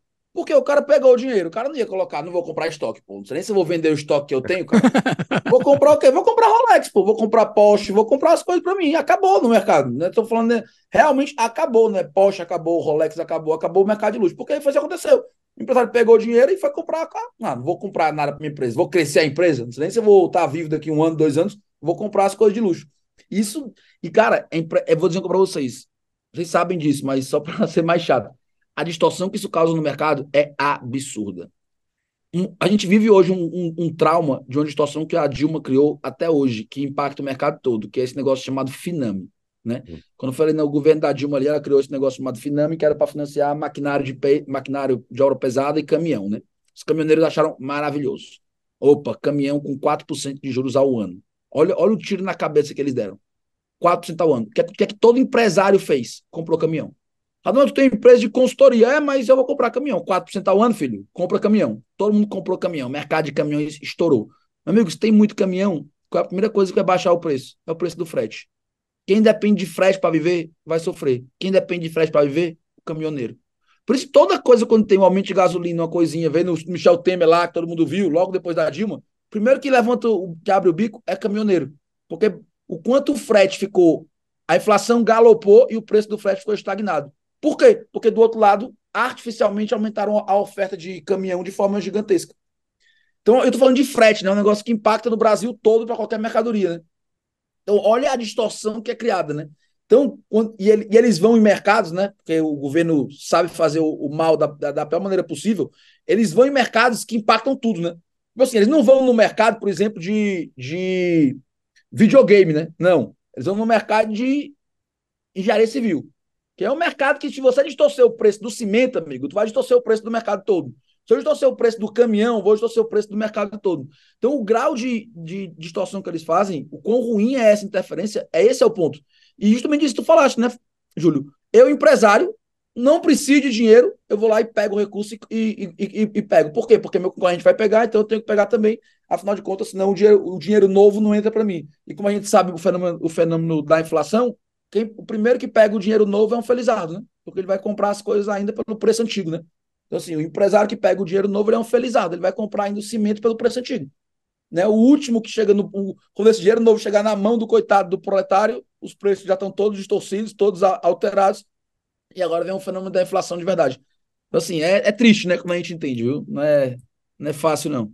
É pensar essas consequências de segunda e terceira ordem da intervenção, né? Porque uh, parece muitas vezes, eu não sei o quanto eles fazem de maldade, o quanto de ignorância, acho que tem, obviamente, dos dois, por lá, lado do governo, mas quando eles fazem essa intervenção de subsidiar caminhões, uh, os caminhões vão reduzir a, a, oferta, que a gente comentou, vai reduzir o preço do frete. Né? O cara pode até pensar, pô, mas isso por um lado é bom, porque está reduzindo o custo de todo esse transporte. Mas na prática, tu gera um boom temporário, né? Isso, de, conforme a economia se adequa, até porque tu não está gerando mais demanda por frete, está gerando simplesmente um frete mais barato. Até pode ter uma oferta maior naquele momento, mas isso vai levar muitos a quebrar, e no longo prazo, dependendo, tu tem a situação oposta daquela planejada. Quebrou muita gente, as pessoas saíram do mercado, venderam o caminhão valendo muito menos anos, e isso gera uma quebradeira que gera um mercado inferior do que tu tinha antes da intervenção. Então, assim, é uma loucura, cara. Até parece que esses caras não sabem nada de economia. Mas, né, a Dilma é formada na URGS. ah, calma que agora, agora, o Júlio, agora o Júlio vai dizer, isso aí é bastiar, o que se vê e o que não se vê. Agora é a tua vez, viu, Júlio, de falar, viu? Tá, estamos, mas... no ombros de, estamos nos ombros de gigantes. Mas deixa eu, eu, Não, eu queria pegar esse, esse negócio de financiamento, é bem interessante, porque tem um, tem um intervencionismo maior que está acontecendo aí, que é no sistema financeiro global que a gente vive, ele é um sistema de crédito, ele requer expansão de crédito contínua. E se tu tem uma conta, uma empresa que tu não tem dinheiro, que tu toma, não toma dinheiro, tu só faz caixa, bababá, e não te endivida, especialmente, obviamente, eu estou falando quando os momentos estão propícios ao endividamento, tu tá realmente perdendo dinheiro porque ter um caixa tipo que tu está guardando ali para investir, tipo, tu tá saindo da onda que o governo justamente ele permite, ele incentiva esse ciclo econômico de endividamento. Como é que tu vê isso, Radua, no dia a dia assim, uh, das empresas? As empresas no Brasil se endividam muito? Elas têm que se incentivar? Faz sentido? Faz sentido. Assim, a, a, aquela coisa, né? Quando a gente fala assim, a pergunta anterior tua foi, né? anterior da anterior da anterior, né? Qual o caixa bom, né? É aquela coisa, às vezes, às vezes é boa a empresa não ter caixa, né? Assim, né? O caixa dela, se você botar assim, a liquidez dela não, não ser imediata, né? Ela não consegue realmente honrar, porque às vezes está no processo de crescimento, tem uma linha de crédito muito barata, então assim, a gente não pode também dizer assim, indivíduo é ruim, né? Assim, isso é uma maneira muito simplista e, e errada de ver a, a microeconomia, né? A economia empresarial. Todavia, né, como a gente falou, tem que saber fazer empréstimo, né? Eu acho que esse é o grande jogo, né? Assim, qualquer pessoa que entenda minimamente financeiro, ela, vai, ela não vai ser contra a empresa fazer empréstimo, mas tem que saber fazer empréstimo, né? Mas você tá ali alavancado em 10 vezes meu EBITDA anual, pô, tu não vai conseguir fazer isso, é uma coisa impagável, né? Então, assim, tem que saber fazer dívida, esse é o grande ponto. A questão, como tu falaste, né? A gente vive um, uma, um momento na economia, né? Uma era, né? Não falar ciclo não, né? Uma era, né? Assim, um, não tô falando de coisa de 7, 8 anos, falando de coisa aqui de 30 anos, né? De 40 anos, talvez, que é uma era do endividamento, né? A gente tá só brincando de rolar dívida, né? Então, todo mundo se endivida muito, e bota a coisa para rolar. E chegamos no ápice disso, né? Que é todo mundo se endivida muito com negócios que tem baixa pro probabilidade de vir a dar lucro, né? Tipo assim, é a, é a loucura total, né? Tipo assim, é o, o cara olhar para isso é uma loucura assim, sem tamanho, né? Pega um Uber da vida, assim, né? o CEO da Uber dizer, não seja esse negócio vai dar lucro um dia. No outro dia a ação da Uber sobe, né? Tipo assim, é uma, é uma orgia econômica um negócio desse, né? Não faz o menor sentido. Então, assim, sem dúvida, tá? Assim, a gente vive essa coisa da, do vício em crédito, né? É a heroína do mercado, né? O mercado tá viciado em heroína, né? Então, quando a gente tira um pouquinho, né? Sobe um pouquinho, fica já o mercado maluco com isso, né? O mercado brasileiro um pouco menos do que o internacional, tá? Sendo muito sincero, tá, Fux? Uhum. Porque realmente as empresas não. O nosso mercado financeiro ele é muito, ele é muito restrito, né? Amador até assim, em termos de disponibilidade de crédito, né? Mas também tem, tá? Então, assim, é impressionante a quantidade de endividamento feito sem muito motivo, tá? É porque a gente fala em Brasil, cara, eu tenho que pensar o seguinte: a maior parte das empresas confunde PF e PJ, né? Uhum. A maior parte das empresas, quem paga a escola do filho é a empresa, é a empresa, né? Quem paga o carro da, da esposa tá, na, tá na, na conta da empresa também. O cara não tem prolabore, o cara não sabe o que é lucro, o cara fica ali metendo a mão na empresa e roubando a empresa dele. Então, assim, olha, é, então, assim, esse cara vai se endividar porque ele quer viajar para Disney no final do ano, entendeu? É tipo isso o negócio, né? O drama é uhum. é esse, né? Por isso que a gente fala assim, ah, tem, uma, tem a macroeconomia que tá boa ou ruim? Tem. E é fato, né? Isso não tem como a gente mudar. Isso é o cenário, é o, é o, é o dado. Mas tem uma coisa interna de desorganização que é gigantesca, né? Então, assim, se endividar não é ruim.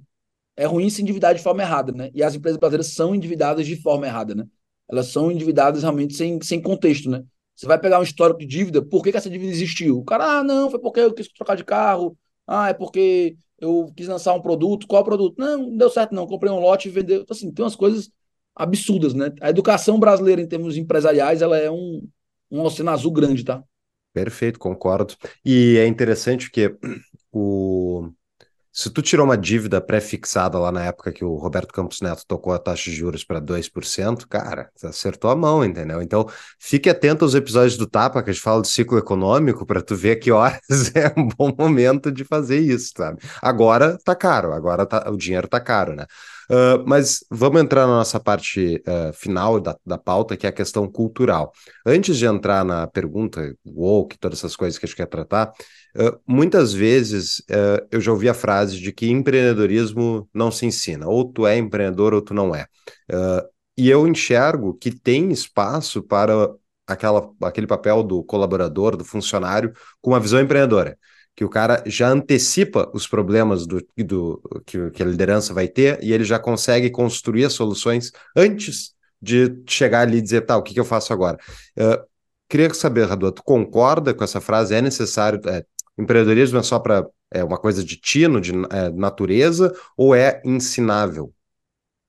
Cara, eu discordo 100%, tá? Até porque, assim, eu nunca sonhei em ser empreendedor na minha vida, né? Hum. Eu sempre sonhei muito era ser executivo de empresa. Meu sonho era virar, tipo assim, um CEO, um negócio daquele assim, sabe?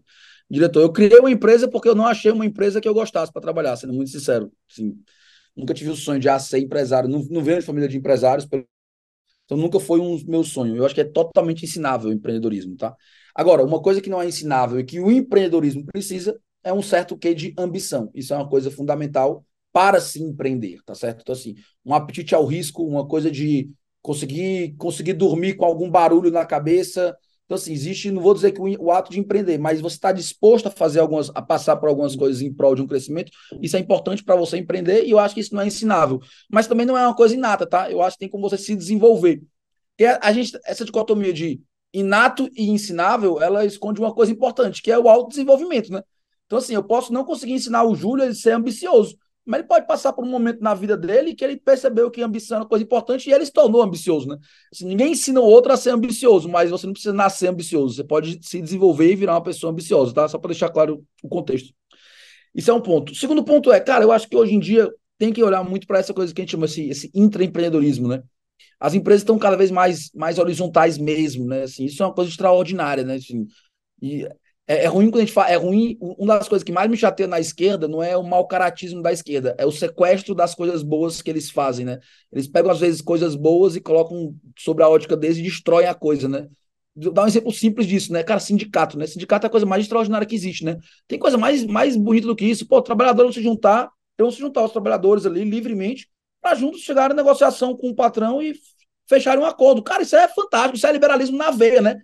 Nós três aqui, pô, tem meu patrão, vamos se juntar aqui para fechar um acordo nós três com o patrão. Porra, fantástico. O que é que sindicato virou? Virou uma máfia, né? Não tem outro, outro nome para dizer o que é sindicato hoje em dia. E a mesma coisa virou com essa horizontalização das empresas, né? Isso é extraordinário, né? Assim, você parar para pensar que nos Estados Unidos o funcionário é o dono da empresa, né? Que o cara tem a ação da empresa que ele trabalha. Então, assim, é o socialismo do bem, né? O cara realmente virou o dono da empresa. Ele vai lá na Bolsa de Valores, ele compra a empresa dele. Às vezes o fundo de pensão da, da, da empresa é a maior sócia da empresa, né? Então, assim, começa a existir coisas que é isso. Então, assim, isso é bom. Isso faz um bom, bom sentido. O ruim é o que fizeram com isso. Dentro desse ambiente, a gente trouxe uma horizontalização que é extraordinária, que é justamente isso. As empresas, não todas, e nem todas devem, mas as empresas com, a, com uma estratégia que é mais voltada para o cliente, tá? E repito, nem todas as empresas devem ir para isso, tá? Isso é um tipo de estratégia, e tem outros tipos tão bem sucedidos quanto, mas isso é um bloco de estratégia de empresas. Esse bloco de estratégia, ele precisa de pessoas dessa forma, né? Então, por exemplo, eu preciso de gente pensando a inovação dentro da PWR, pensando como atender melhor o cliente, como fazer. Eu preciso de gente que trabalhe com liberdade. Imagina, eu tenho empresa de consultoria, eu tenho 200 clientes hoje. Eu estou aqui com vocês agora, tem 200 projetos acontecendo nesse minuto, né? Então, assim, eu sou obrigado a não ser uma pessoa que centraliza a operação em mim. Eu não tenho como garantir o que o meu consultor está dizendo para 200 clientes agora. Então eu tenho que fazer o que? Eu tenho que capacitar esse cara e confiar que ele vai tomar a decisão correta, né? Que ele vai fazer o que é o certo a ser feito, né? Então, assim, isso é extraordinário, né? Assim, a gente chegou num nível de, de desenvolvimento humano dentro das empresas que, porra, eu preciso de pessoas boas, né? Não pessoas que façam, mas que pensem, né? Então, assim, eu acho isso um espaço extraordinário para o desenvolvimento humano, né? Assim, eu acho que isso é uma maneira, é a maneira mais saudável de desenvolvimento do capitalismo, né? É eu ter um espaço dentro de uma empresa que eu posso que eu posso ganhar confiança e agir da maneira correta, e agir da maneira certa, e agir da maneira como a empresa respalda, né? Então, assim, isso é o capitalismo correto, né? Isso é a coisa como ela deve acontecer, né? E isso dá para fomentar empreendedorismo sem necessariamente eu criar uma empresa, né? Eu posso fazer dentro dos negócios, né? Eu posso criar negócio dentro de negócio, né? Eu posso crescer, né? Com a, quantidade de empresas hoje que precisam e buscam partnership, né? Então, assim, a carreira da pessoa culmina numa sociedade, né?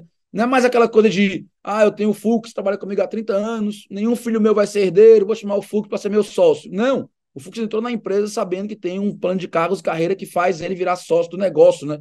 Então, assim, isso é uma maturidade empresarial fora de série, né? Assim, isso está começando a acontecer, né? O ruim, como eu digo, né? É quão sequestraram isso para o lado woke da coisa, né? Isso é um grande problema que a gente está enfrentando, né? Fazendo uma conexão com a, aquela minha primeira provocação lá da divisão das famílias, dessa divisão que está acontecendo no Brasil, uh, existe pessoas de esquerda na sociedade, existe há muito tempo, não foi agora, nessa última eleição que elas surgiram, sempre existiram, mas elas estão aí dentro das empresas, em todos os lugares. Qual é, uh, qual é a, o fit que dá essas pessoas dentro de uma empresa o, o quão existe um limite, assim, não, isso aqui passou do nível de esquerdismo, isso aqui não dá para trabalhar dentro de uma empresa, uh, ou, ou dá para trabalhar? Existe limites, assim, estabelecidos, uh, que tu consegue enxergar? Bem, na minha empresa ou nas empresas? Só para deixar claro. Que tu aconselha?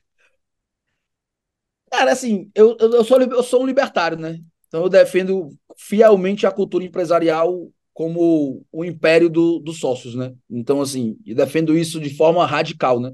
Sócios definam a cultura e tenham liberdade para exigir que ela exista dentro do negócio. E vamos pro pau no mercado para ver quem tem a cultura que consegue atender melhor o cliente. Meu sonho é que isso fosse a realidade 100%, né? Então, assim, ah, quer colocar gente que defende padrões não meritocráticos como critério de contratação, quer colocar gente que acha que que cobrança de forma um pouquinho mais forte é, é ruim, é problema seu, empresário. E vamos para o mercado e vamos ver o que, é que o cliente vai querer ou não. Isso é meu sonho. O problema é que esse sonho, né, ele foi sequestrado, né? Então, assim, a partir do momento que eu tenho alguém lá em cima, com bilhões de dólares, tenho uma BlackRock por trás, eu tenho alguém que consegue injetar dinheiro de forma quase infinita em cima de negócios e, de, e faz a competição ser desleal, né? É praticamente um doping empresarial, né? Eu não tenho, eu, eu deixo de ter a, a possibilidade de ter uma concorrência realmente sadia, né? Porque eu tenho agora alguém que não precisa ter uma última linha positiva, pô. Eu tô brigando com gente que não precisa ter última linha positiva. Ah, Radon, isso não chega em ti. Chega, porque eu brigo com essa pessoa. Eu, eu posso não brigar com a Uber sobre. Eu não, não tenho concorrência com a Uber sobre transporte, que eu não levo ninguém para canto nenhum. Agora eu brigo com a Uber sobre talentos. Eu hum. brigo com a Uber sobre talentos. Então o cara que entra na Uber é o mesmo, é um cara que eu quero. E a Uber consegue distorcer o preço do salário de uma pessoa porque ela tem um fundo por trás e coloca dinheiro infinito em cima dela. Então, tu pega uma empresa com uma cultura totalmente antiprodutiva, não estou falando que é o caso da Uber, mas é o caso de várias startups, várias dessas grandes, uma cultura totalmente contraprodutiva, uma cultura de ficar focando em ter uma hortinha dentro da empresa e ficar lá alimentando lá a horta e ver como é que está o crescimento da horta. E a distorção no mercado é gigantesca por causa disso, porque o cara tem um fundo por trás que consegue movimentar bilhões em cima disso, né? Então, assim, o problema é gigante, meus amigos. É isso que eu quero, assim. O negócio não é uma coisa assim de. Ah, cada um faz o que quer e se quer fazer isso, sua empresa faz. Concordo 100%. Até a primeira página tá lindo. A segunda página é: se a empresa não der lucro, ela vai se, ela, ela deixa de existir? Não, porque tem um fundo XYZ da China, da Arábia, da BlackRock, não sei o que, que injeta dinheiro no negócio. E agora? Com, como o mercado vai. Esse é um grande problema que a gente tem que discutir, entendeu? Assim, como libertário, é aquela coisa. No, é, é, é, o governo entrando, né? Ele só não entra com o nome de governo, ele entra com o nome de fundo, né? Mas se você for rastrear o dinheiro, o dinheiro vem lá de cima, né, amigo? É aquela coisa. Como a gente sabe, como libertário, né? Pode ter dois prédios aqui com duas entradas diferentes, né? As grandes corporações e o governo, né? Mas tem certeza que no décimo andar eles se juntam, né? No décimo andar aqui é o mesmo prédio. A portinha é diferente, mas no décimo andar é o prédio é igual, entendeu? Uhum. Boa analogia. Mas, ah, inclusive, vou botar nas notas do episódio. É, saiu, on, acho ontem eu vi na, na, Bloomberg, tinha que a BlackRock e a Vanguard fecharam vários fundos ESG deles, né? Que é uma dessas portas de entrada. É, eu acho, honestamente, que nos Estados Unidos, e, que é da onde sai a maior parte das ideias, uh, né, em termos de propagação e tal, ele já está dando, está em retração, assim. E aqui no Brasil, como tudo leva seis meses para chegar de forma mais intensa, a gente vai ver quando isso. Quando vem rápido, né? Quando vai rápido. Quando vai rápido, seis é. meses, quando vai rápido, né? É, é mas eu acho. Aí, hum. Isso é, concordo, mas isso é uma coisa, né? É aumento dos juros, né? É, é quem, quem tá fazendo isso é aumento de juros. Se o juros subir mais ainda, vai enxugar mais ainda. E aquela coisa, amigo, é muito lindo, né? Você ficar fazendo graça com dinheiro quando o dinheiro é barato, né? fazer graça com dinheiro quando o dinheiro é caro, o negócio começa a ficar diferente, né? Mas assim, eu queria ter o teu otimismo, sabe? Assim, de achar que a coisa tá. Não, que o pior eu... passou já, não sei. Isso é, é, isso é, um, é mais um chute, né? Mas só porque vendo que eles fecharam esses fundos. Agora, uh, tem um, um, lado assim, pô, os caras estão pegando e estão contratando gente para se preocupar com a hortinha ou com coisas que não são essenciais, essenciais ao negócio. Tudo certo que essas pessoas estão sendo pagas com dinheiro, enfim, que esses fundos estão subsidiando.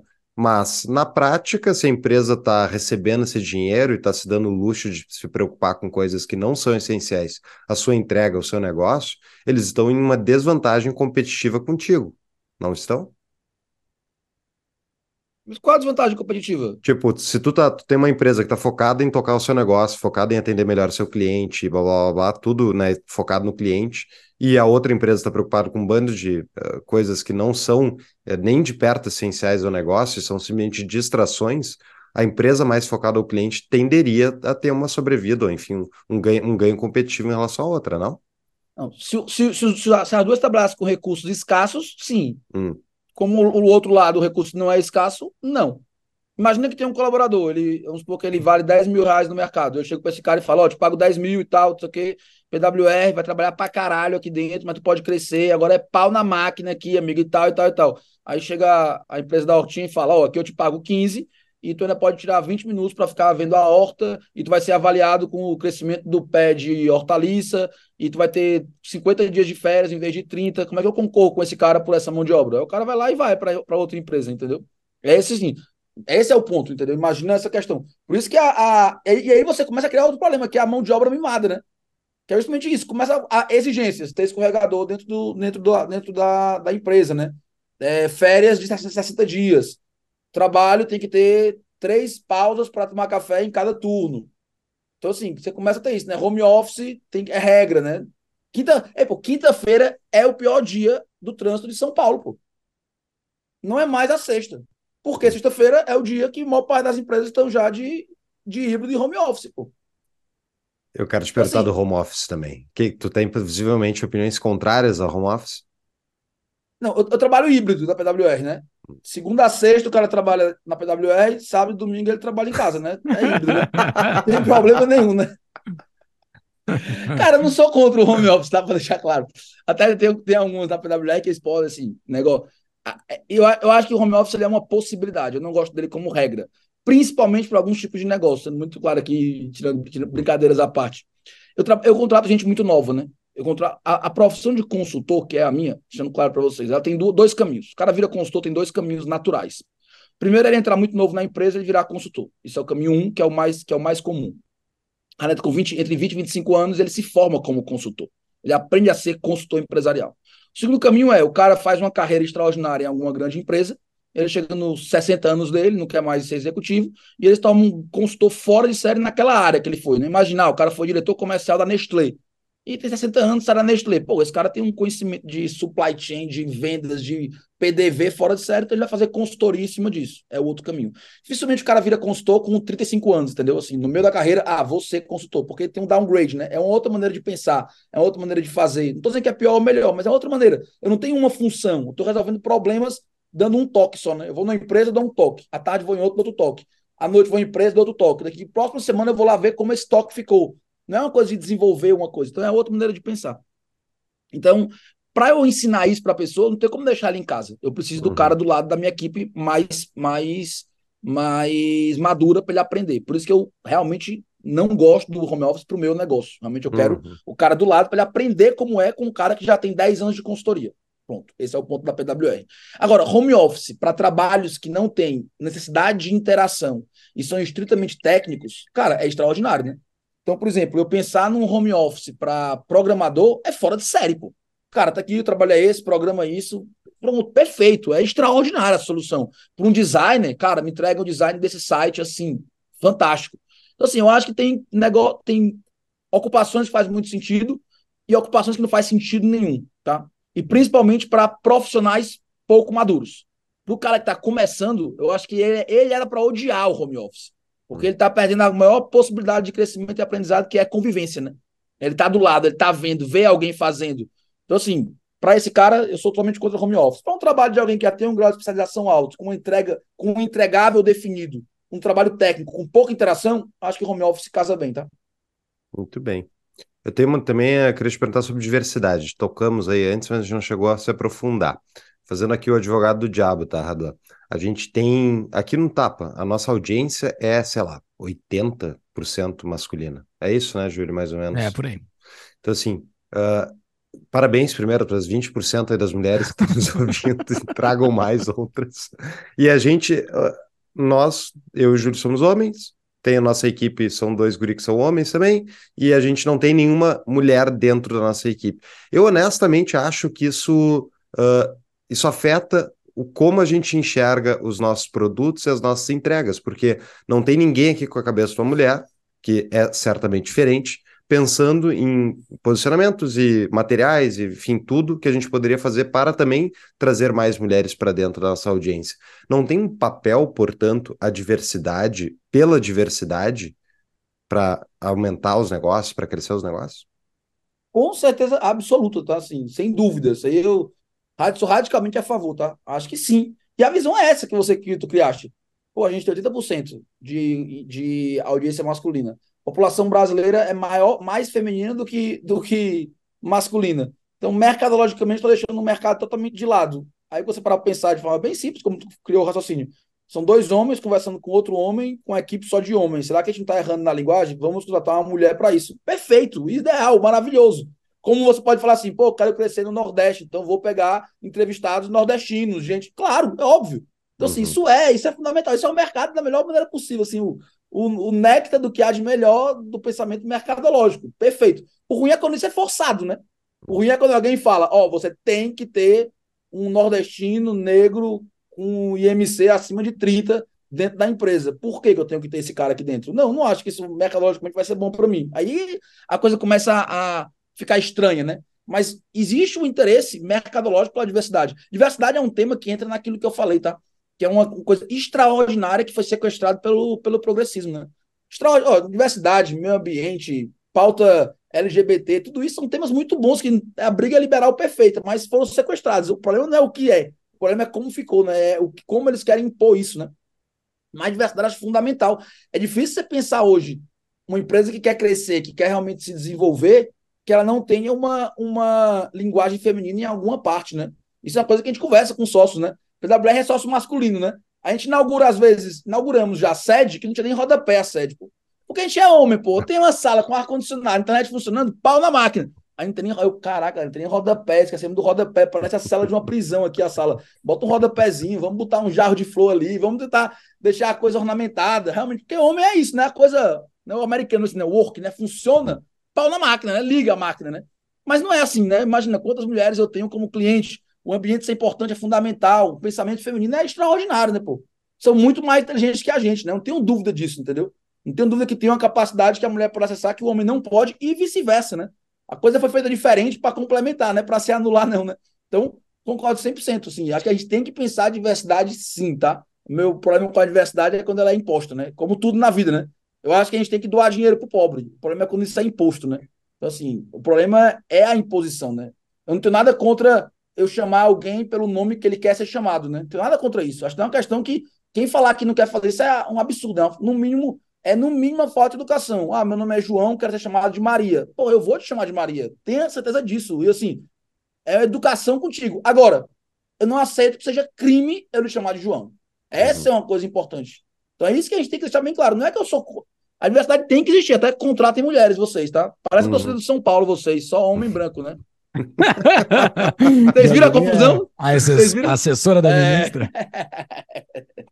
Parabéns pelo título. Obrigado. Fazia tempo Dona que eu não via isso, viu? Fazia tempo, viu? o... vamos, vamos mexer nesse vespeiro, vamos ver se sai umas vespas aí de dentro. O... Um a falou... cancelamentozinho, né? Mas, vamos, vamos, vamos, vamos ver se a gente cava um aí. O... Esse da mulher e do homem, eu acho que é bastante claro que a gente que, que há bastante diferença. Mas existem outras diversidades que uma empresa tem que se preocupar.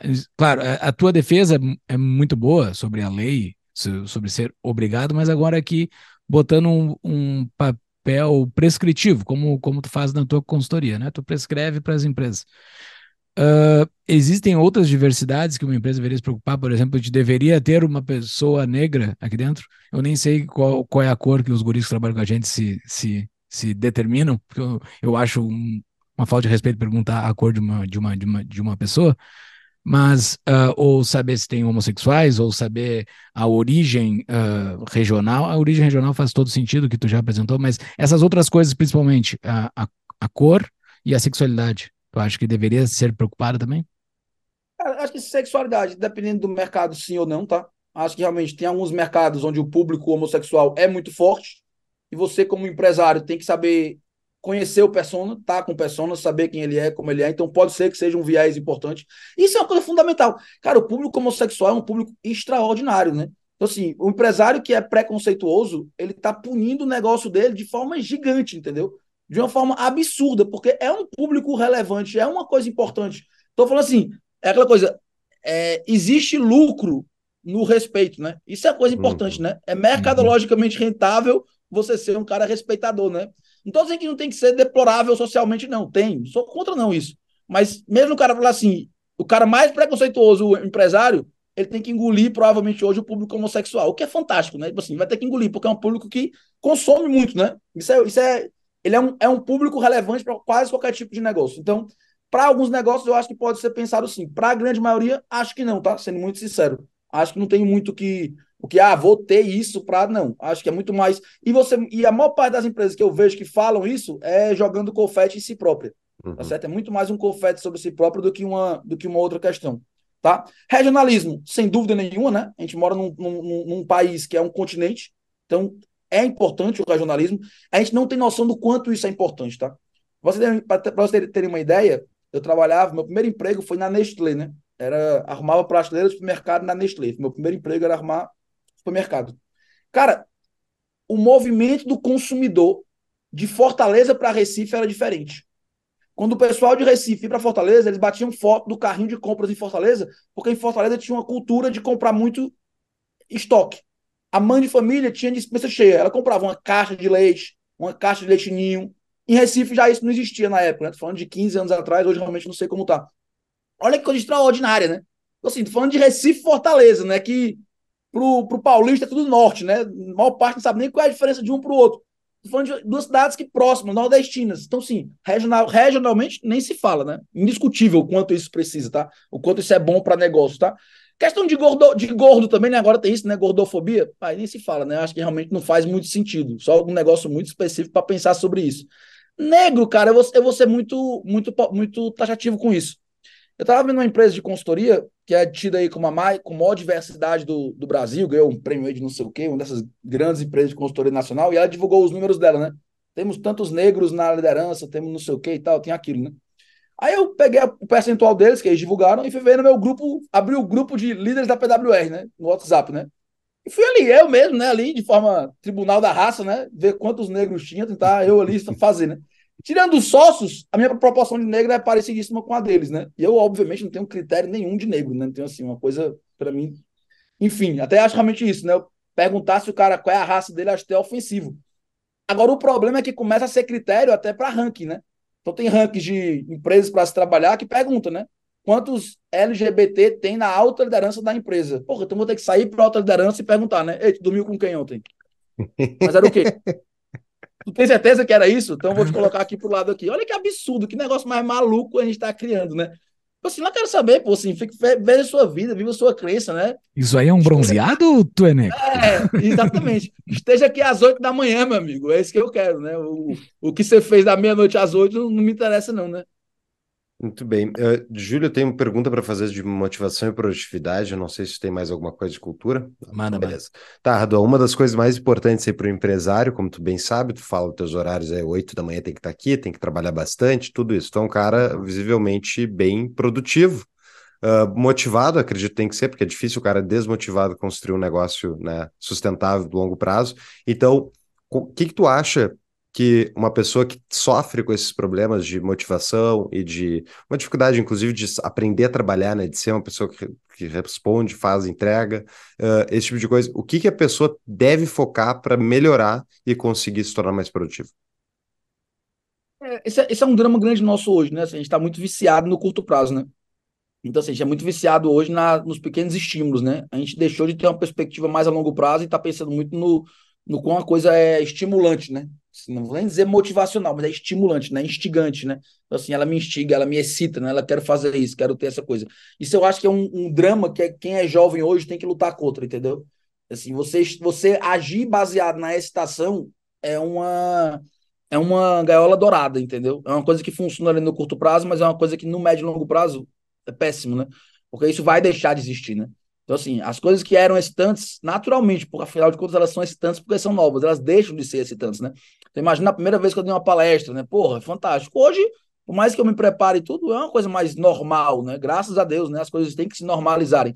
O que eu acho, Fux, eu vou dar uma resposta que eu não sei se vai agradar a grande parte das pessoas, é a gente tem que amadurecer como profissional, né? Minha grande briga com as pessoas que eu contrato é tentar acelerar esse processo. Acelerar que processo? O processo de que isso é trabalho, né? Isso não tem que ser excitante o tempo todo. Isso não vai ser excitante o tempo todo. Na verdade, poucas vezes vai ser excitante. E não é porque, infelizmente, é assim. Tem que ser assim, né? Porque, no fundo, no fundo, a excitação atrapalha a gente, né? Imagina que se vocês, toda vida que fosse entrevistar alguém aqui, ficassem nervosos se fosse entrevistar uma pessoa. Meu Deus, como vai ser e tudo, e não sei o que, que merda, entendeu? É aquela coisa, o bom de um relacionamento estável que você tem com a sua esposa ou com a sua namorada de longo prazo é que a coisa já não é mais tão excitante toda a vida, né? Porque é uma coisa você pode chegar em casa e fazer um trabalho normal e vai ter ali a rotina, né? O bom, o bom grado do cotidiano, né? Vocês dois aí têm relacionamentos aí já, eu já sei, de, de mais longo prazo, né? Não são repentinos. Cara, a tranquilidade de um relacionamento estável, né? Que eu sei o que eu espero da pessoa, né? Vocês sabem o que esperam, né? Do parceiro e da parceira de vocês hoje à noite, né? Ah, Radon, ela pode me fazer uma surpresa. Pode, amigo, mas se ela fizer, não espera que amanhã vai ter outra, não, porque se ela fez hoje, é mais dois anos pro próximo. E que bom, porque a gente tem uma vida normal, ordinária, né? A vida é isso, né? O problema é que a gente está com um padrão de felicidade muito alto, né?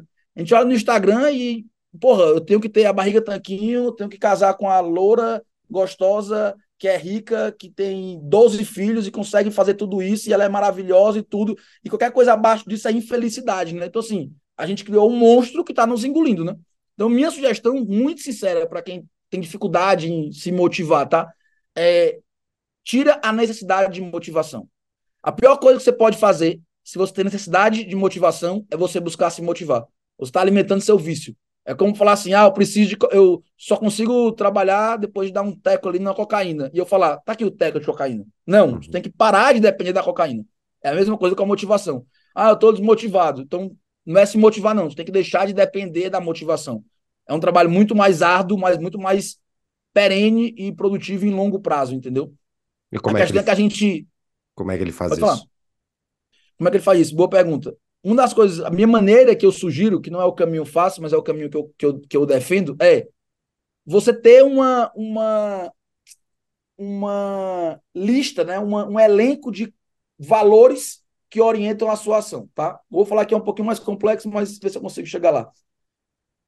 A maior parte das pessoas elas tomam a ação como a ação ser um meio para alguma coisa, né? Que é o que a gente chama de uma maturidade adolescente, né? Então, assim, ah, eu faço isso porque eu quero aquilo, eu faço isso porque eu quero aquilo. Um exemplo aqui. Ah, eu vou gravar o podcast com, com os meninos do Tapa porque eu quero aumentar meu número de seguidores. Eles têm seguidores deles, eu vou fazer o podcast e vai vir seguidor de lá para cá. Então, eu quero aumentar seguidor, eu vou fazer podcast com Tapa, tá certo? Isso é o pensamento da maturidade adolescente que a gente chama, né? Eu faço A esperando B. A minha ação ela é um meio para um resultado. Nós, grande parte de nós, né, eu estou incluso nisso, nós estamos enjaulados nesse tipo de maturidade. E aí a gente faz as coisas esperando o resultado. O que é que isso nos traz? Né? Isso nos traz um ambiente de angústia, que a gente chama. Porque o que é um ambiente de angústia? Primeiro é um ambiente de confusão. Que eu quero aumentar seguidor. Aí eu estou em confusão, em dúvida. O que é que eu faço para aumentar seguidor? Aí, a partir do momento que eu decido, decidi, vou gravar o podcast com tapa. Assim que acabar esse podcast, eu vou entrar agora no, eu vou entrar agora no cenário de ansiedade. Que eu vou esperar, quero agora esperar os seguidores. Assim que acabar aqui, eu vou ficar com vocês. Lança quando? Lança quando? Assim que lançar, vou ficar acompanhando meus seguidores. Cada seguidor que entrar, eu vou clicar para ver se segue o tapa, ver se veio de lá. Então, a pessoa nesse tipo de maturidade, ela está sempre entre a confusão de o que fazer para ter o resultado que ela quer, a dúvida, e a ansiedade da espera do resultado, que é o que a gente chama de angústia. Estou sempre angustiado, estou sempre sobre pressão, sobre angústia. Isso é a pessoa normal hoje em dia. Isso é o dia a dia. Quando me fala assim, por exemplo, ah, Raduan, uma pessoa desmotivada. Sabe o que é a pessoa desmotivada? É a pessoa que fez uma vez algo porque queria esse resultado e o resultado não veio. Aí ela se frustrou. Ela faz de novo e o resultado não vem de novo. Aí ela se decepciona. Ela faz de novo e o resultado não vem de novo. Ela se sente injustiçada. O que, é ela vai fazer agora? Ela para de fazer. Ela deixa de fazer. Ah, eu trabalhei bem para ganhar um elogio do meu chefe. Ele não para ser promovido, não me promoveu. Vou trabalhar de novo muito bem, não me promoveu. Vou trabalhar de novo, não me promoveu. Eu vou parar de trabalhar fora de série. Perdi o motivo, a motivação de trabalhar fora de série. Ninguém me reconhece, o mundo é injusto, o mundo é uma merda, o que eu faço ninguém reconhece, e tal, e tal, e tal. Pronto, eu entro na inação. Por isso que a gente tem que mudar esse vetor, né? O vetor correto é: o que, é que eu acredito que é o certo? Quais são meus valores? Aquela vulgarização que fizeram do autoconhecimento, que é um absurdo, mas tem muita coisa boa em autoconhecimento, e isso talvez é a coisa mais importante do autoconhecimento. O que é o certo para mim? O que é o correto para mim? E agora a minha ação vai ser a expressão disso. Então, por que, que eu faço o que eu faço? Porque isso está baseado no que eu acho que é o certo. Se vai dar mais seguidor para mim, se não vai dar, se meu chefe vai me, vai me parabenizar, se ele não vai, esse problema é uma coisa que está fora do meu controle. A maturidade parte de um pressuposto básico. O resultado do que eu faço não está sobre o meu controle. Não está sobre o meu controle o resultado das, das minhas ações. O que está no meu controle é fazer uma ação bem feita. Não está no meu, no meu controle fazer um grande podcast. Não está. Que as pessoas gostem desse podcast. Está no meu controle estudar para o que eu vou falar. Isso está no meu controle. Agora, se vão gostar ou não vão gostar, dado foi lançado, né? Não tenho nenhum controle sobre isso. Quando a gente consegue fazer esse movimento, que eu não estou dizendo que é um movimento fácil, tá? E nem e você não vai conseguir fazer ele sempre, a sua ação ela vira um, o, o final, né? Eu faço isso porque isso está baseado no que eu acredito. Ponto final. Então, eu não vou ser fiel à minha esposa, porque se eu for fiel a ela, ela é fiel a mim. Não, eu vou ser fiel à minha esposa porque ser fiel é certo. Eu vou trabalhar com afinco, não porque eu quero ser promovido, mas porque eu prometi lá atrás, tem um contrato de trabalho com o meu chefe, que eu vou trabalhar com afinco nesse tempo, nesse período e fazer isso por ele. Então as coisas começam a ficar muito mais claras. Você sai do estado de angústia. As coisas ficam naturais, né? Eu tenho que fazer isso porque eu tenho que fazer isso, porque está de acordo com o que eu considero certo. Não tem mais uma expectativa no resultado, o que é que isso vai me trazer, o que é que isso vai me dar. Essa barganha, né? Que isso é o adolescente, né? O adolescente está sempre barganhando com o mundo. O grande aprendizado da adolescência é o mundo é a gente entender que o mundo devolve o que a gente faz. E a gente cria esse, esse mecanismo de barganha. Ah, pois eu vou fazer isso porque eu quero aquilo. Vou tratar bem o pessoal para ser incluído no meio. Mas aí eu trato bem e, em vez de ser incluído no meio, eu viro é motivo de deboche no meio. Aí eu me frustro, porque, porra, eu tô tratando bem, por que, que não está acontecendo? Então a gente começa a. A gente aprende que esse mecanismo existe e depois a gente quer manipular esse mecanismo. Só que a gente manipula achando que a gente sabe o mecanismo completo. A gente não sabe o mecanismo completo. Então, assim, eu não sei o que fazer para fazer o melhor podcast da vida de vocês aqui. Eu não sei. Então, se eu tiver essa expectativa e estou aqui por causa disso, eu vou me frustrar. E depois vou tentar de novo, e vou me frustrar de novo. Até o dia que eu vou, ah, quer saber? Nunca mais faço podcast. Então aí eu entro na inação, entro no fracasso final, né? Então, assim, isso é o grande ponto que a gente tem que brigar, né? A grande briga que eu tenho com a, com a juventude, com as pessoas, é tirar essa angústia, né? O que é o certo a ser feito? É isso. Vamos fazer o certo. É isso que a gente tem que fazer. É isso que nos cabe. Nos cabe não nos cabe muita coisa, mas isso nos cabe. Fazer o certo, né? A espera da motivação, a espera de entender o que fazer para. Isso vai falhar, entendeu? E vai falhar muito, entendeu? Então, tentando resumir um pouco, é isso. Ah, sensacional. Fala, Júlio. Que bela resposta. Que bela resposta. Muito boa, Raduan. Uh, Obrigado. Só para dar mais uma estressadinha, só num assunto que eu. Bora. Aquele. O, o fato de ter uh, pessoas uh, de esquerda dentro da, da empresa, que isso, me, isso tem me, me, É uma coisa que eu tenho me questionado muito ultimamente. Uh, eu também, tá, Júlio? É, eu tenho me questionado muito, assim, porque o sistema de mercado é um sistema magnífico e existem pessoas que odeiam o sistema de mercado, entendeu? Dá vontade de deixar que vire mendigo, entendeu? Então cai daqui e vire mendigo, teu lugar não é aqui. Não é isso que é a caridade que minha, eu deveria fazer, mas, uh, mas que dá uma raiva, dá. Não existe um determinado ponto de, de limite, assim, uh, com essas pessoas. Tipo, para nós libertários, o, o, o, reconhecer a propriedade privada como algo fundamental para tomar de decisão entre dois seres humanos como uma pessoa que é completamente improdutiva dentro de uma empresa, não tem como trabalhar com uma, ou seja, tem como trabalhar com uma pessoa que não reconhece a propriedade privada? Cara, eu acho, eu acho na minha, na minha visão, né, Raduan mesmo, né, assim, eu acho que tem alguns preceitos de convivência, né, assim, não vou nem dizer de valores, estou falando coisa até mais, mais simples, que são fundamentais, e um deles é a gente ter um alinhamento básico do que é o certo e o que é errado, tá? Isso é a cultura, né? Quando a gente fala em cultura, a gente quer criar muita coisa, né? Mas tem uma frase de Jordan Peterson muito boa que ele fala sobre isso, né? Cultura é aquilo que eu não vejo que me defende daquilo que eu vejo, né? Então, assim, eu não vejo a cultura, mas ela me defende de várias coisas que a gente nem imagina o que é, né? Então, assim, isso é extraordinário, né? Então, assim, a, um balizador mínimo do que é o certo, se isso não existir, é impossível um relacionamento. Então, puxando aqui um pouco da resposta que eu falei um pouco antes, tá? Eu disse que o, o comportamento maduro, né, o comportamento correto é a minha ação ser um fim, né? Tenho aqui meus valores e a minha Sim. ação é um reflexo dos meus valores, né? Então a ação é um fim nela própria, né? Porque eu fiz isso, porque isso é o certo a ser feito. Acabou. Se a gente for estressar mais isso ainda, a gente vai chegar numa conclusão não muito complexa. O relacionamento entre duas pessoas só é possível, e seja ela marido e mulher, parceiro parceiro, chefe liderado, colega de trabalho, qualquer relacionamento entre duas pessoas. Ele só é possível se ele for existente entre duas pessoas que compreendem isso que compreendem que a ação é um fim nela própria. Por quê? Porque se eu não tiver essa compreensão de que, vamos supor que o Júlio é meu chefe, tá? Se eu não achar que o Júlio é essa pessoa, de que ele toma ação, né? Baseado no que ele acha que é certo, se eu não achar que você é assim, eu tô achando que você é uma pessoa que tá sempre querendo farejar onde você vai ganhar. Você é o uhum. barganhador. Você uhum. é o uhum. cara que, assim, cara, o Júlio me contratou porque ele acha que eu sou a pessoa que pode dar mais dinheiro para ele. Mas se amanhã der um vento, ele vai achar que é outra pessoa e ele vai rasgar o contrato que fez comigo, nem pagar a multa que a gente acordou, e eu não tenho como brigar com ele judicialmente, ele vai colocar outra pessoa que ele conheceu ontem. Então, assim, eu estou te colocando como um cara do, da maturidade de adolescente. Quando a maturidade de adolescente existe, a confiança entre as pessoas é baseada na ação. Eu olho para a tua ação e eu confio nela ou não.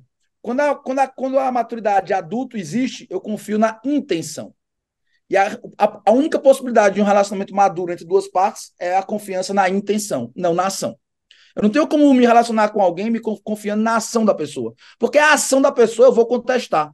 O que eu não posso contestar é a intenção da pessoa.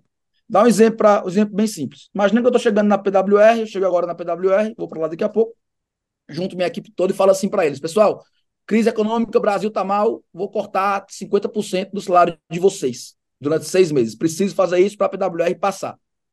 Olha, estou fazendo uma ação, 50% de corte de salário, baseado numa intenção, salvar a empresa. Ok. É normal e natural se algum colaborador meu chegar para mim e falar assim: Raduan, cara, em vez de 50% durante seis meses, corta 25% durante um ano. Ou então, Raduan, espera um mês para a gente se organizar financeiramente, depois tu faz isso. Normal. Ele está fazendo uma contestação baseada na minha ação. Isso é uma contestação pura, bela, digna, correta. O que ele não pode contestar é a minha intenção. Se ele uhum. chegar para mim e falar assim, Raduan, cara, que sacanagem, né? Tu tá usando aí uma crise nacional que nem chegou na PWR, nem vai chegar para fazer uma roxa em cima da gente, né? Nada a ver o que tu tá fazendo. Opa, Ele não está contestando a minha ação, está contestando a minha intenção. Se a partir do momento que ele contesta a minha intenção, acabou a possibilidade de relacionamento. Acabou a possibilidade de um relacionamento humano. Podia ser minha namorada. Minha namorada ela vai discordar de ações minhas, porque ela não pode discordar da minha intenção. Ela pode discordar, pô, Raduan, acho que a gente está passando pouco tempo junto. Normal. Outra coisa é ela falar assim, Raduan, tu tá trabalhando para ganhar dinheiro, para comprar coisas só para ti, tu não tá focando na gente, não tem a intenção de fazer a gente dar certo. Temos um problema mil vezes maior que até impossibilita a relação. Então, o relacionamento humano ele é baseado na intenção. Por isso essa coisa dos valores de cada um é tão importante.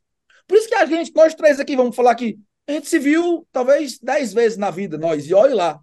A gente se falou aqui e eu falei com o Fux mais umas duas, três vezes, contigo, Julião, coisa ali de internet, ali, um, um papo ali de duas telas no Instagram. Mas por que, que a gente tem uma, um grau de confiança mútuo grande? Porque a gente sabe que, mesmo sem ter escrito, nossos valores são mais ou menos iguais.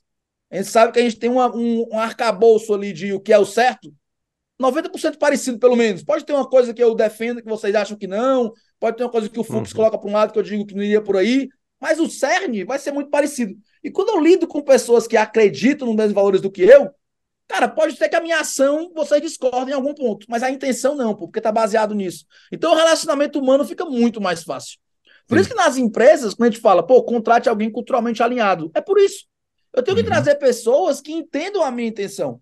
Eu, como dono da empresa, tenho que ter gente dentro da PWR que entenda a minha intenção. Porque se eu tiver gente que não discorda da minha intenção, acabou a possibilidade de fazer a coisa dar certo. Eu preciso que as pessoas que estejam comigo entendam, confiem em duas coisas de, mim. Um, que eu tento ser essa pessoa madura, que baseada em valores, que eu tento ser isso. E dois, que elas comunguem dos mesmos valores do que eu. Que isso exista. Quando a gente vai trazer isso para a empresa, pessoal, esse é o único critério indispensável para a liderança. A liderança, toda liderança na história da humanidade, o único critério indispensável para ela é que ela juntasse essas duas coisas: uma maturidade de adulto e valores comuns juntos aos seus liderados. Não pegar o Hitler, né? Um grande líder, né? Do mal, não precisa nem falar o quão ruim, mas um grande líder. As pessoas acreditavam que ele tomava as ações dele baseado naqueles valores e as pessoas tinham os mesmos valores que ele. A gente pode falar o que quiser, mas as pessoas tinham os mesmos valores que ele tinha. Mahatma Gandhi, do mesmo jeito. Então, isso é a grande questão da liderança. Por que, que eu aceito e quero ser liderado por alguém? Porque ali tem alguém que tem uma maturidade maior do que a minha de fazer as coisas de acordo com aqueles valores e eu defendo esses valores. Eu comungo desses valores. Então, eu aceito ser liderado pela pessoa, porque ela comunga do que eu acho que é o certo. Então, ela vai tomar ação baseado nisso. Então eu estou junto com ela, eu quero ser liderado por ela. Por que a gente vive a maior crise de liderança da história da humanidade, em qualquer área? Porque a gente não pode confiar que ninguém mais é adulto, né? A gente sempre está com o pé atrás de que a pessoa ali está barganhando, está flexibilizando valores para poder ganhar algo mais, para poder ali ter alguma vantagem. Então, como é que eu vou ser direcionado por alguém que está sempre farejando um ganho para ela, uma coisa onde ela pode sair melhor e não fazer o certo mesmo que ela vá ser crucificada, né? Essa, esse negócio que tu falou da intenção realmente é muito verdade, porque quando o cara duvida da tua intenção, ele tá duvidando dos teus valores de que tu é a pessoa que tu diz que tu é, né? Você, pá, não, tu tá falando Exatamente. isso, mas na verdade tu quer dizer outra coisa. E daí, tipo, realmente o cara tá duvidando da tua, tua moral e como líder, né, tu contratar uma pessoa desse tipo, vai jogar contra tudo que tu quer fazer. Perfeito. Muito, muito bem, Raduan. Ótimo papo, já passamos nosso horário, então vamos lá. Dica de livro, Dá o teu arroba para o pessoal te seguir, quem não te segue ainda, e também considerações finais. O arroba RaduanBM.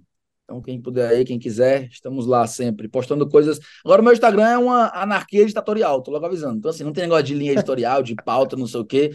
É uma anarquia onde eu sou o ditador e eu implantei uma anarquia. Então, a qualquer momento eu posso dar um alto golpe, mas está lá o um negócio meio anarquíco. Boa.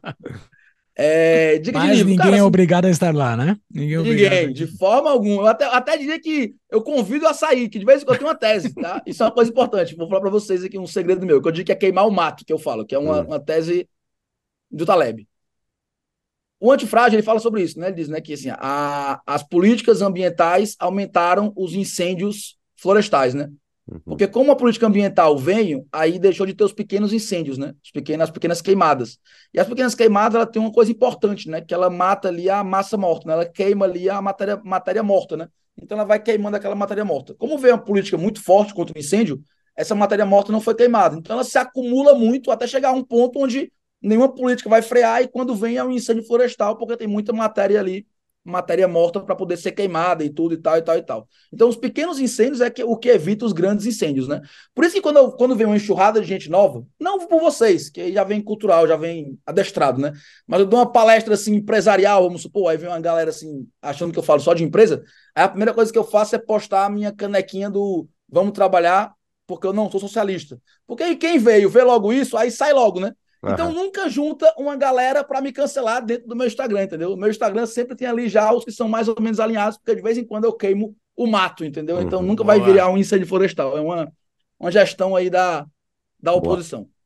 Mas vamos lá, livros. Já que estamos falando de empresa, cara, eu acho que ler Jim Collins é muito importante para todo empresário, tá? Eu acho que Feitas para Durar, Feitas para Vencer, Como as Gigantes Caem, Vencedoras por Opção, esses quatro livros aí, as quatro principais obras de Jim Collins. Peter Drucker, cara, é um cara que é, não tem gente falar, ah, é passado, mas é o, é o cerne da gestão empresarial ainda hoje, né? É austríaco de nascença, né? Tinha relacionamento com o Hayek, né? Não estou dizendo que ele é defendia a escola austríaca de economia, mas é um cara que tem uma visão muito boa de, de gestão. Então vale a pena você ler Peter Drucker, sem tem dúvida nenhuma, né? Algum livro específico dele? Cara, eu sugiro muito você. você tem, tem um livro dele que é o que é traduzido para gestão, né? Que é um, um calhabaço desse tamanho assim, um capa azul com branco. Vale a pena, tá? É um livro que, tranquilo, de leitura fácil. Tem um, ali tem muita coisa. Tem muito livro dele que é parte desse livro, né? Então, assim, dá para tirar também alguma coisa disso, mas vale a pena sim. Tem algum, e também vale a pena ler algumas coisas sobre Peter Drucker, tá? O essencial de Drucker, o gerente eficaz do Drucker. Então, assim, dá para fazer boas pesquisas de Peter Drucker. Vou ficar aqui na parte de gestão empresarial para. Gerente eficaz é muito bom. a parte de hoje. É muito bom. É um é bom livro. Bom. Exatamente. Ele cita Mises, eu não sei se é um gerente eficaz, mas ele cita Mises, assim. Isso é cita é muito Mises. legal. Isso é muito legal. Cita Mises. E, e um livro que, que, é, que é esgotado, mas vale a pena. Ciência do Sucesso aí, já que falaram de Mises aí, que é do Coke, que o Coke é um dos homens mais ricos do mundo, né? Dono, das, dono de uma das maiores empresas privadas do mundo, né? Privado no sentido americano, né? De que não é capital aberto, né? E uhum. ele tem um modelo de gestão dele baseado na escola austríaca, né? O MBM aí, né? Que ele deixa claramente que é baseado na praxeologia, né? Então, o um modelo de gestão de uma das maiores empresas privadas do mundo tem aí não só uma pegada, não só uma digital, mas um embasamento austríaco. Vale a pena estudar sim. Tem esse livro dele que eu acho que é esgotado, Ciência do Sucesso, um capa azul, e tem muita coisa sobre MBM mesmo, né? Que é assim, gestão baseada em mercado, assim. É o, uhum. é o modelo de gestão que ele criou. É o George Soros do, do liberalismo, é quem financia todo mundo, é quem financia o tapa. tapa. Ele né? manda, ele manda milhões para nós. Por é. O meu não caiu, não, meu. Acho que é porque eu mudei de endereço, mas tá, tá atrasado. Ah, tá, é, mas olha lá, olha lá que tá. Cai, né? Cai, cai, Confia cai, no velho, confia no velho, pô. Maravilha. Raduan, muitíssimo obrigado mais esse belo papo. Parabéns aí pelo trabalho e até a próxima. Obrigado a vocês, amigo, viu? Como eu digo, é, é quase uma mesa de bar, tá? Quando quiserem. E quando quiser ser um bar de verdade também, contem comigo, tá? Me, me tá convidem bom. aí, viu? Quando o Júlio quiser vir aí, a gente faz um bar de verdade e bota o celular para gravar e fazer uma live aí, pra gente fazer tá um Tá bom, quando eu for no Brasil, marcamos essa então. Maravilha. Obrigado, pessoal. Valeu, um abraço. Tchau.